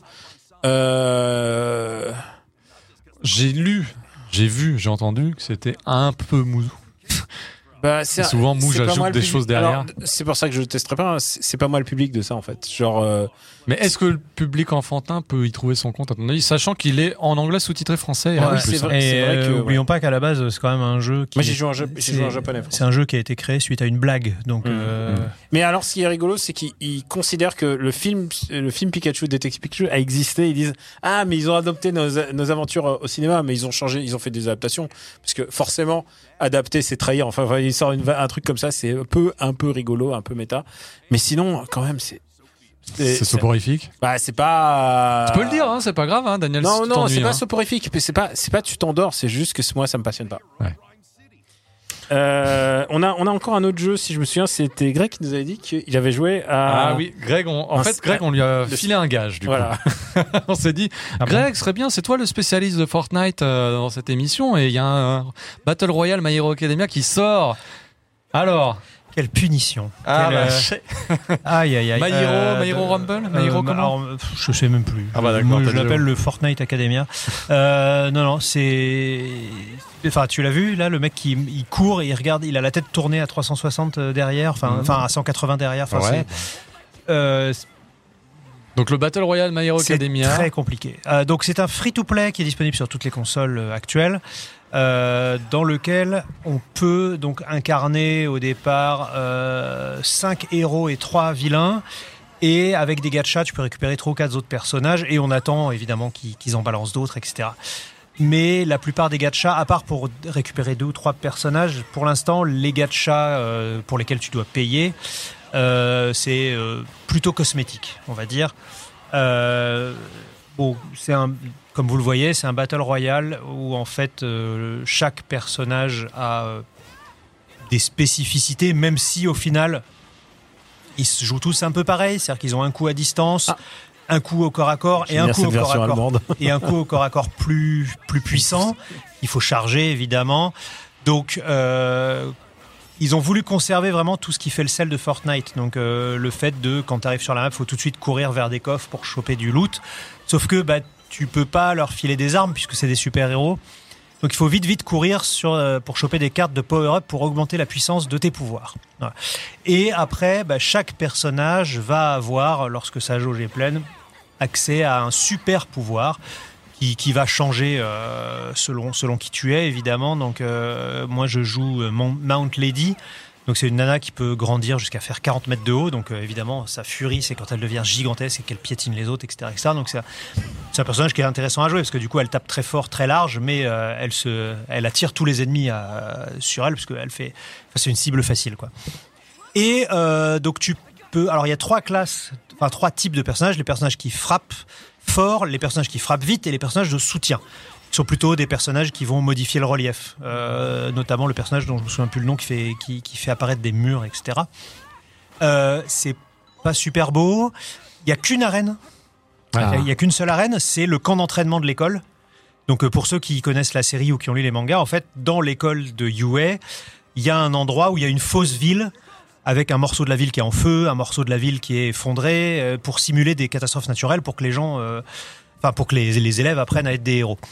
Donc tu as des bonus d'ailleurs euh, dans le jeu, c'est-à-dire qu'il y, a des victimes, et en fait si tu si tu t'approches des victimes pour les sauver, tu gagnes des points. Bon au final ça sert pas à grand chose parce que les points ça sert surtout à, à gagner des niveaux de, de héros, mais c'est c'est pas parce que tu as sauvé des gens que tu vas gagner la manche, en fait. Tu vas gagner la manche si tu tues tout le monde ou si tu es le dernier survivant.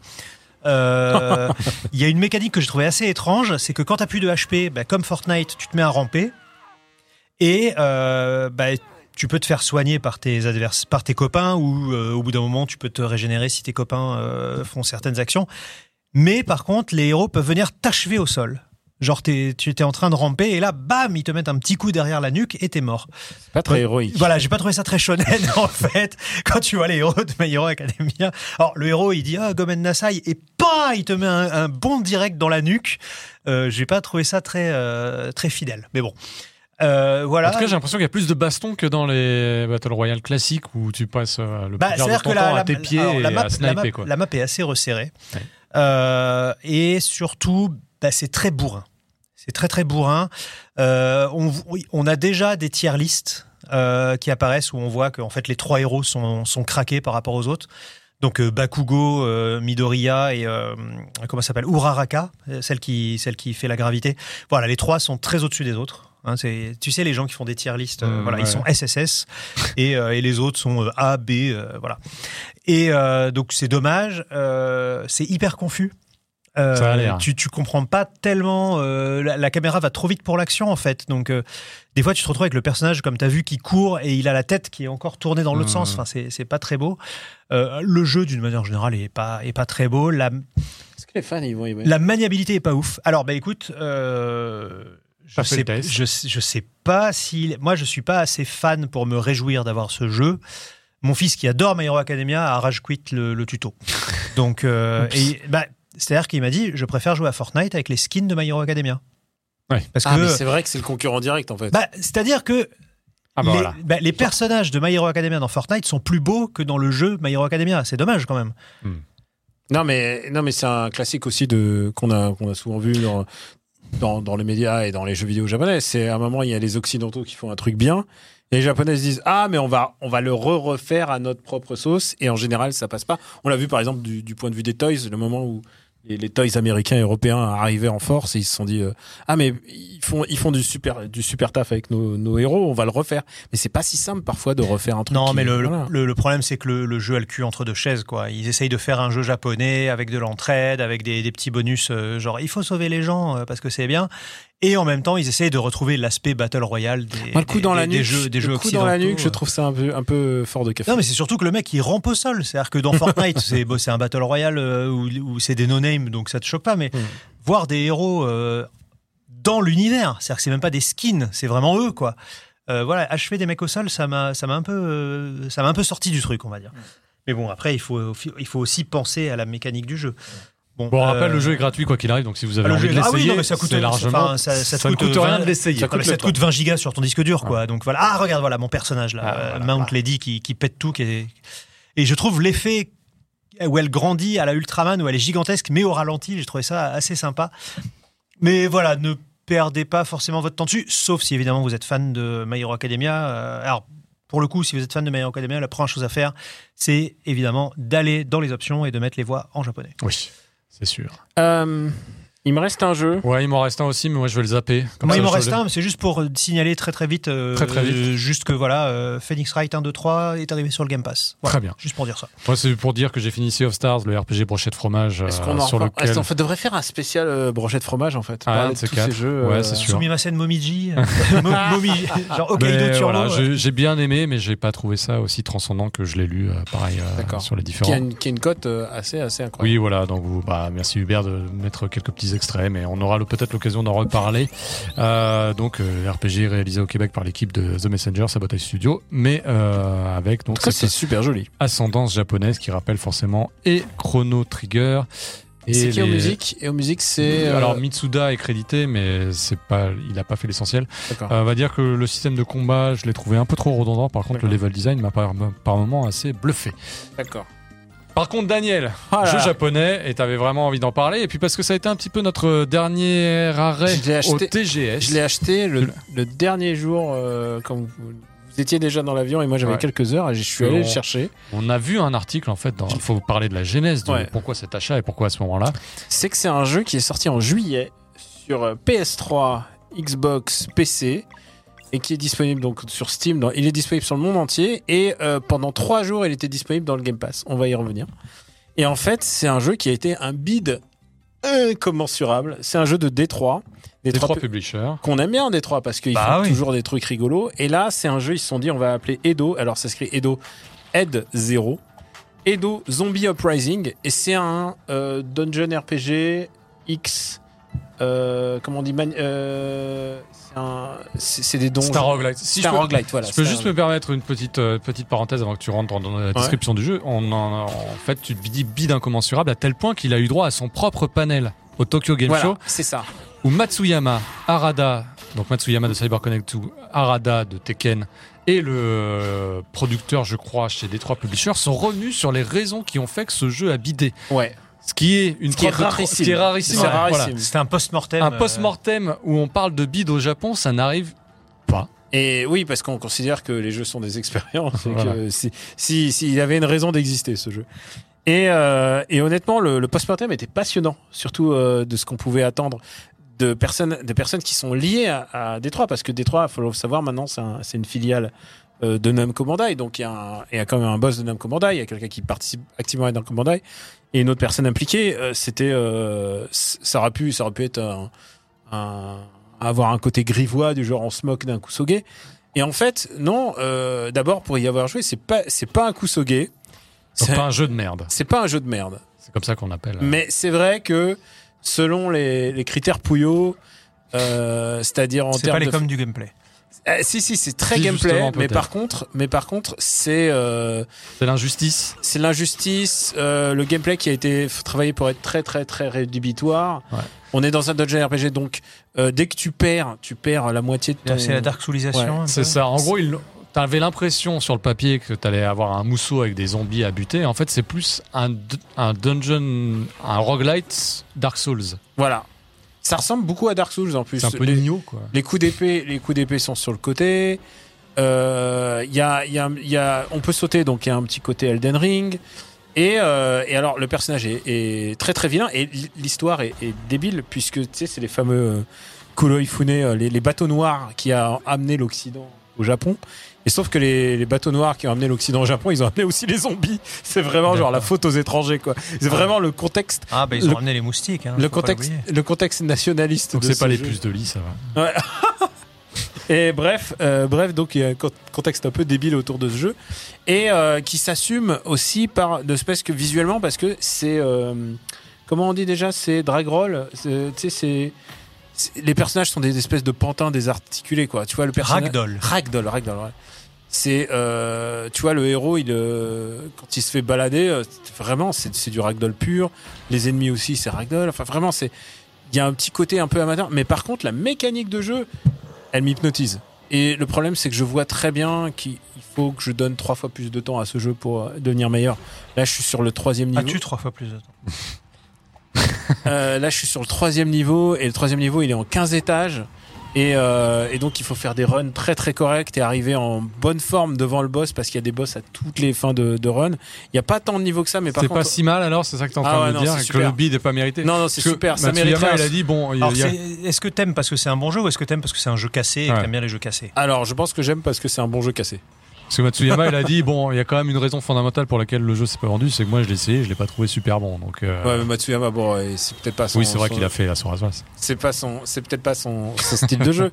Mais en tout cas, euh, moi, je trouve ça, su- moi, j'ai trouvé ça super parce que en fait, je suis en demande de jeux un peu à la Hades ou plutôt à la Dead Cells, à la japonaise. Vraiment, euh, si vous, on n'en a pas hein, dans Tokyo Game Show, on n'en a pas vu euh, en ce moment là. il y en a quelques-uns qui sont sortis quand même. Ce mais- qui arrive, c'est maintenant, c'est les Vampire Survivor. Là, dans deux ans, Bah, les Vampire oui. Survivor à licence, vous allez en avoir hein, à tous les goûts. Je pense que Dragon Quest Survivor. euh, Ah, une idée, une Ah, élimination de tu as des slides. Une mais oui, non, bref, euh, non, mais vraiment, Ed, euh, Edo, Edo, c'est vraiment chouette. Vraiment, j'ai passé un super bon moment. En plus, Bon, et puis l'avantage, c'est qu'il doit pas être trop cher hein, maintenant, vu qu'il a. alors moi, je l'ai acheté à pas très 3 gueule. millions en occasion. Ah, mais tu l'as Ah, pris quand en même. boîte. Ah, mais je l'ai pris en boîte euh, sur Ouais. PS. Mais non, comment je, sinon, euh, je, vais pas l'acheter en démat à vachement cher. Oui, c'est sûr. Et euh, et et il y a plein de manières de casser le jeu, comme tu vois. C'est-à-dire là, là, t'as la Kunoichi qui est super balèze. Il y a plein de manières de devenir plus fort. Et évidemment, plus tu rentres dans le donjon et plus tu peux débloquer des perks, ce qui facilite un petit peu le truc. Mais honnêtement, le prix à payer pour débloquer des trucs est très très cher. C'est-à-dire, c'est vraiment, il faut vraiment beaucoup de thunes. Il faut vraiment. Euh, Là, je me suis, je me suis pris le, a empoisonné le tigre. je me suis pris le dernier boss là, le dernier boss du niveau où j'étais euh, dans la gueule et j'ai fait ah, tu pouvais rien faire euh, tu pouvais rien faire. Pourtant j'avais le maximum j'étais dégoûté quoi. Mais un peu comme dans le, le sanctuaire de Dai quoi. C'est vraiment des jeux qui demandent un peu d'implication Et bien, c'est sur ce jeu-là qu'on va clore ce Famitsu Mimasen. c'est super. Et, euh, et vraiment alors il était donné trois jours dans le euh, Game Pass. Je crois que c'est euh, tu sais, c'est pour un, genre pour se racheter mais euh, c'est que tu trois jours et c'est voilà, ça ne l'est plus. Famitsu Mimasen avec quasiment 10 jeux. Hein. Je pense que c'est peut-être un record et je pense pas qu'on le batte de sitôt parce que. Ah, exactement, il, y a, novembre-décembre. Ah, je suis pas sûr. Eh, mars. Ouais, ah bah oui, ah, février-mars 2024, là, je pense qu'on peut, on peut abandonner les gros sujets et tout ça, on va faire que du jeu vidéo. Que du jeu vidéo. C'est sûr. Bon, bah voilà, c'est l'heure de saisir la petite tablette et c'est l'heure d'envoyer le jingle des news. Il y a un jingle, je sais même plus. Non, il n'y a pas de jingle. jingle Jingle Eh ben écoutez, on va enchaîner sans plus attendre pour les news de jeux vidéo.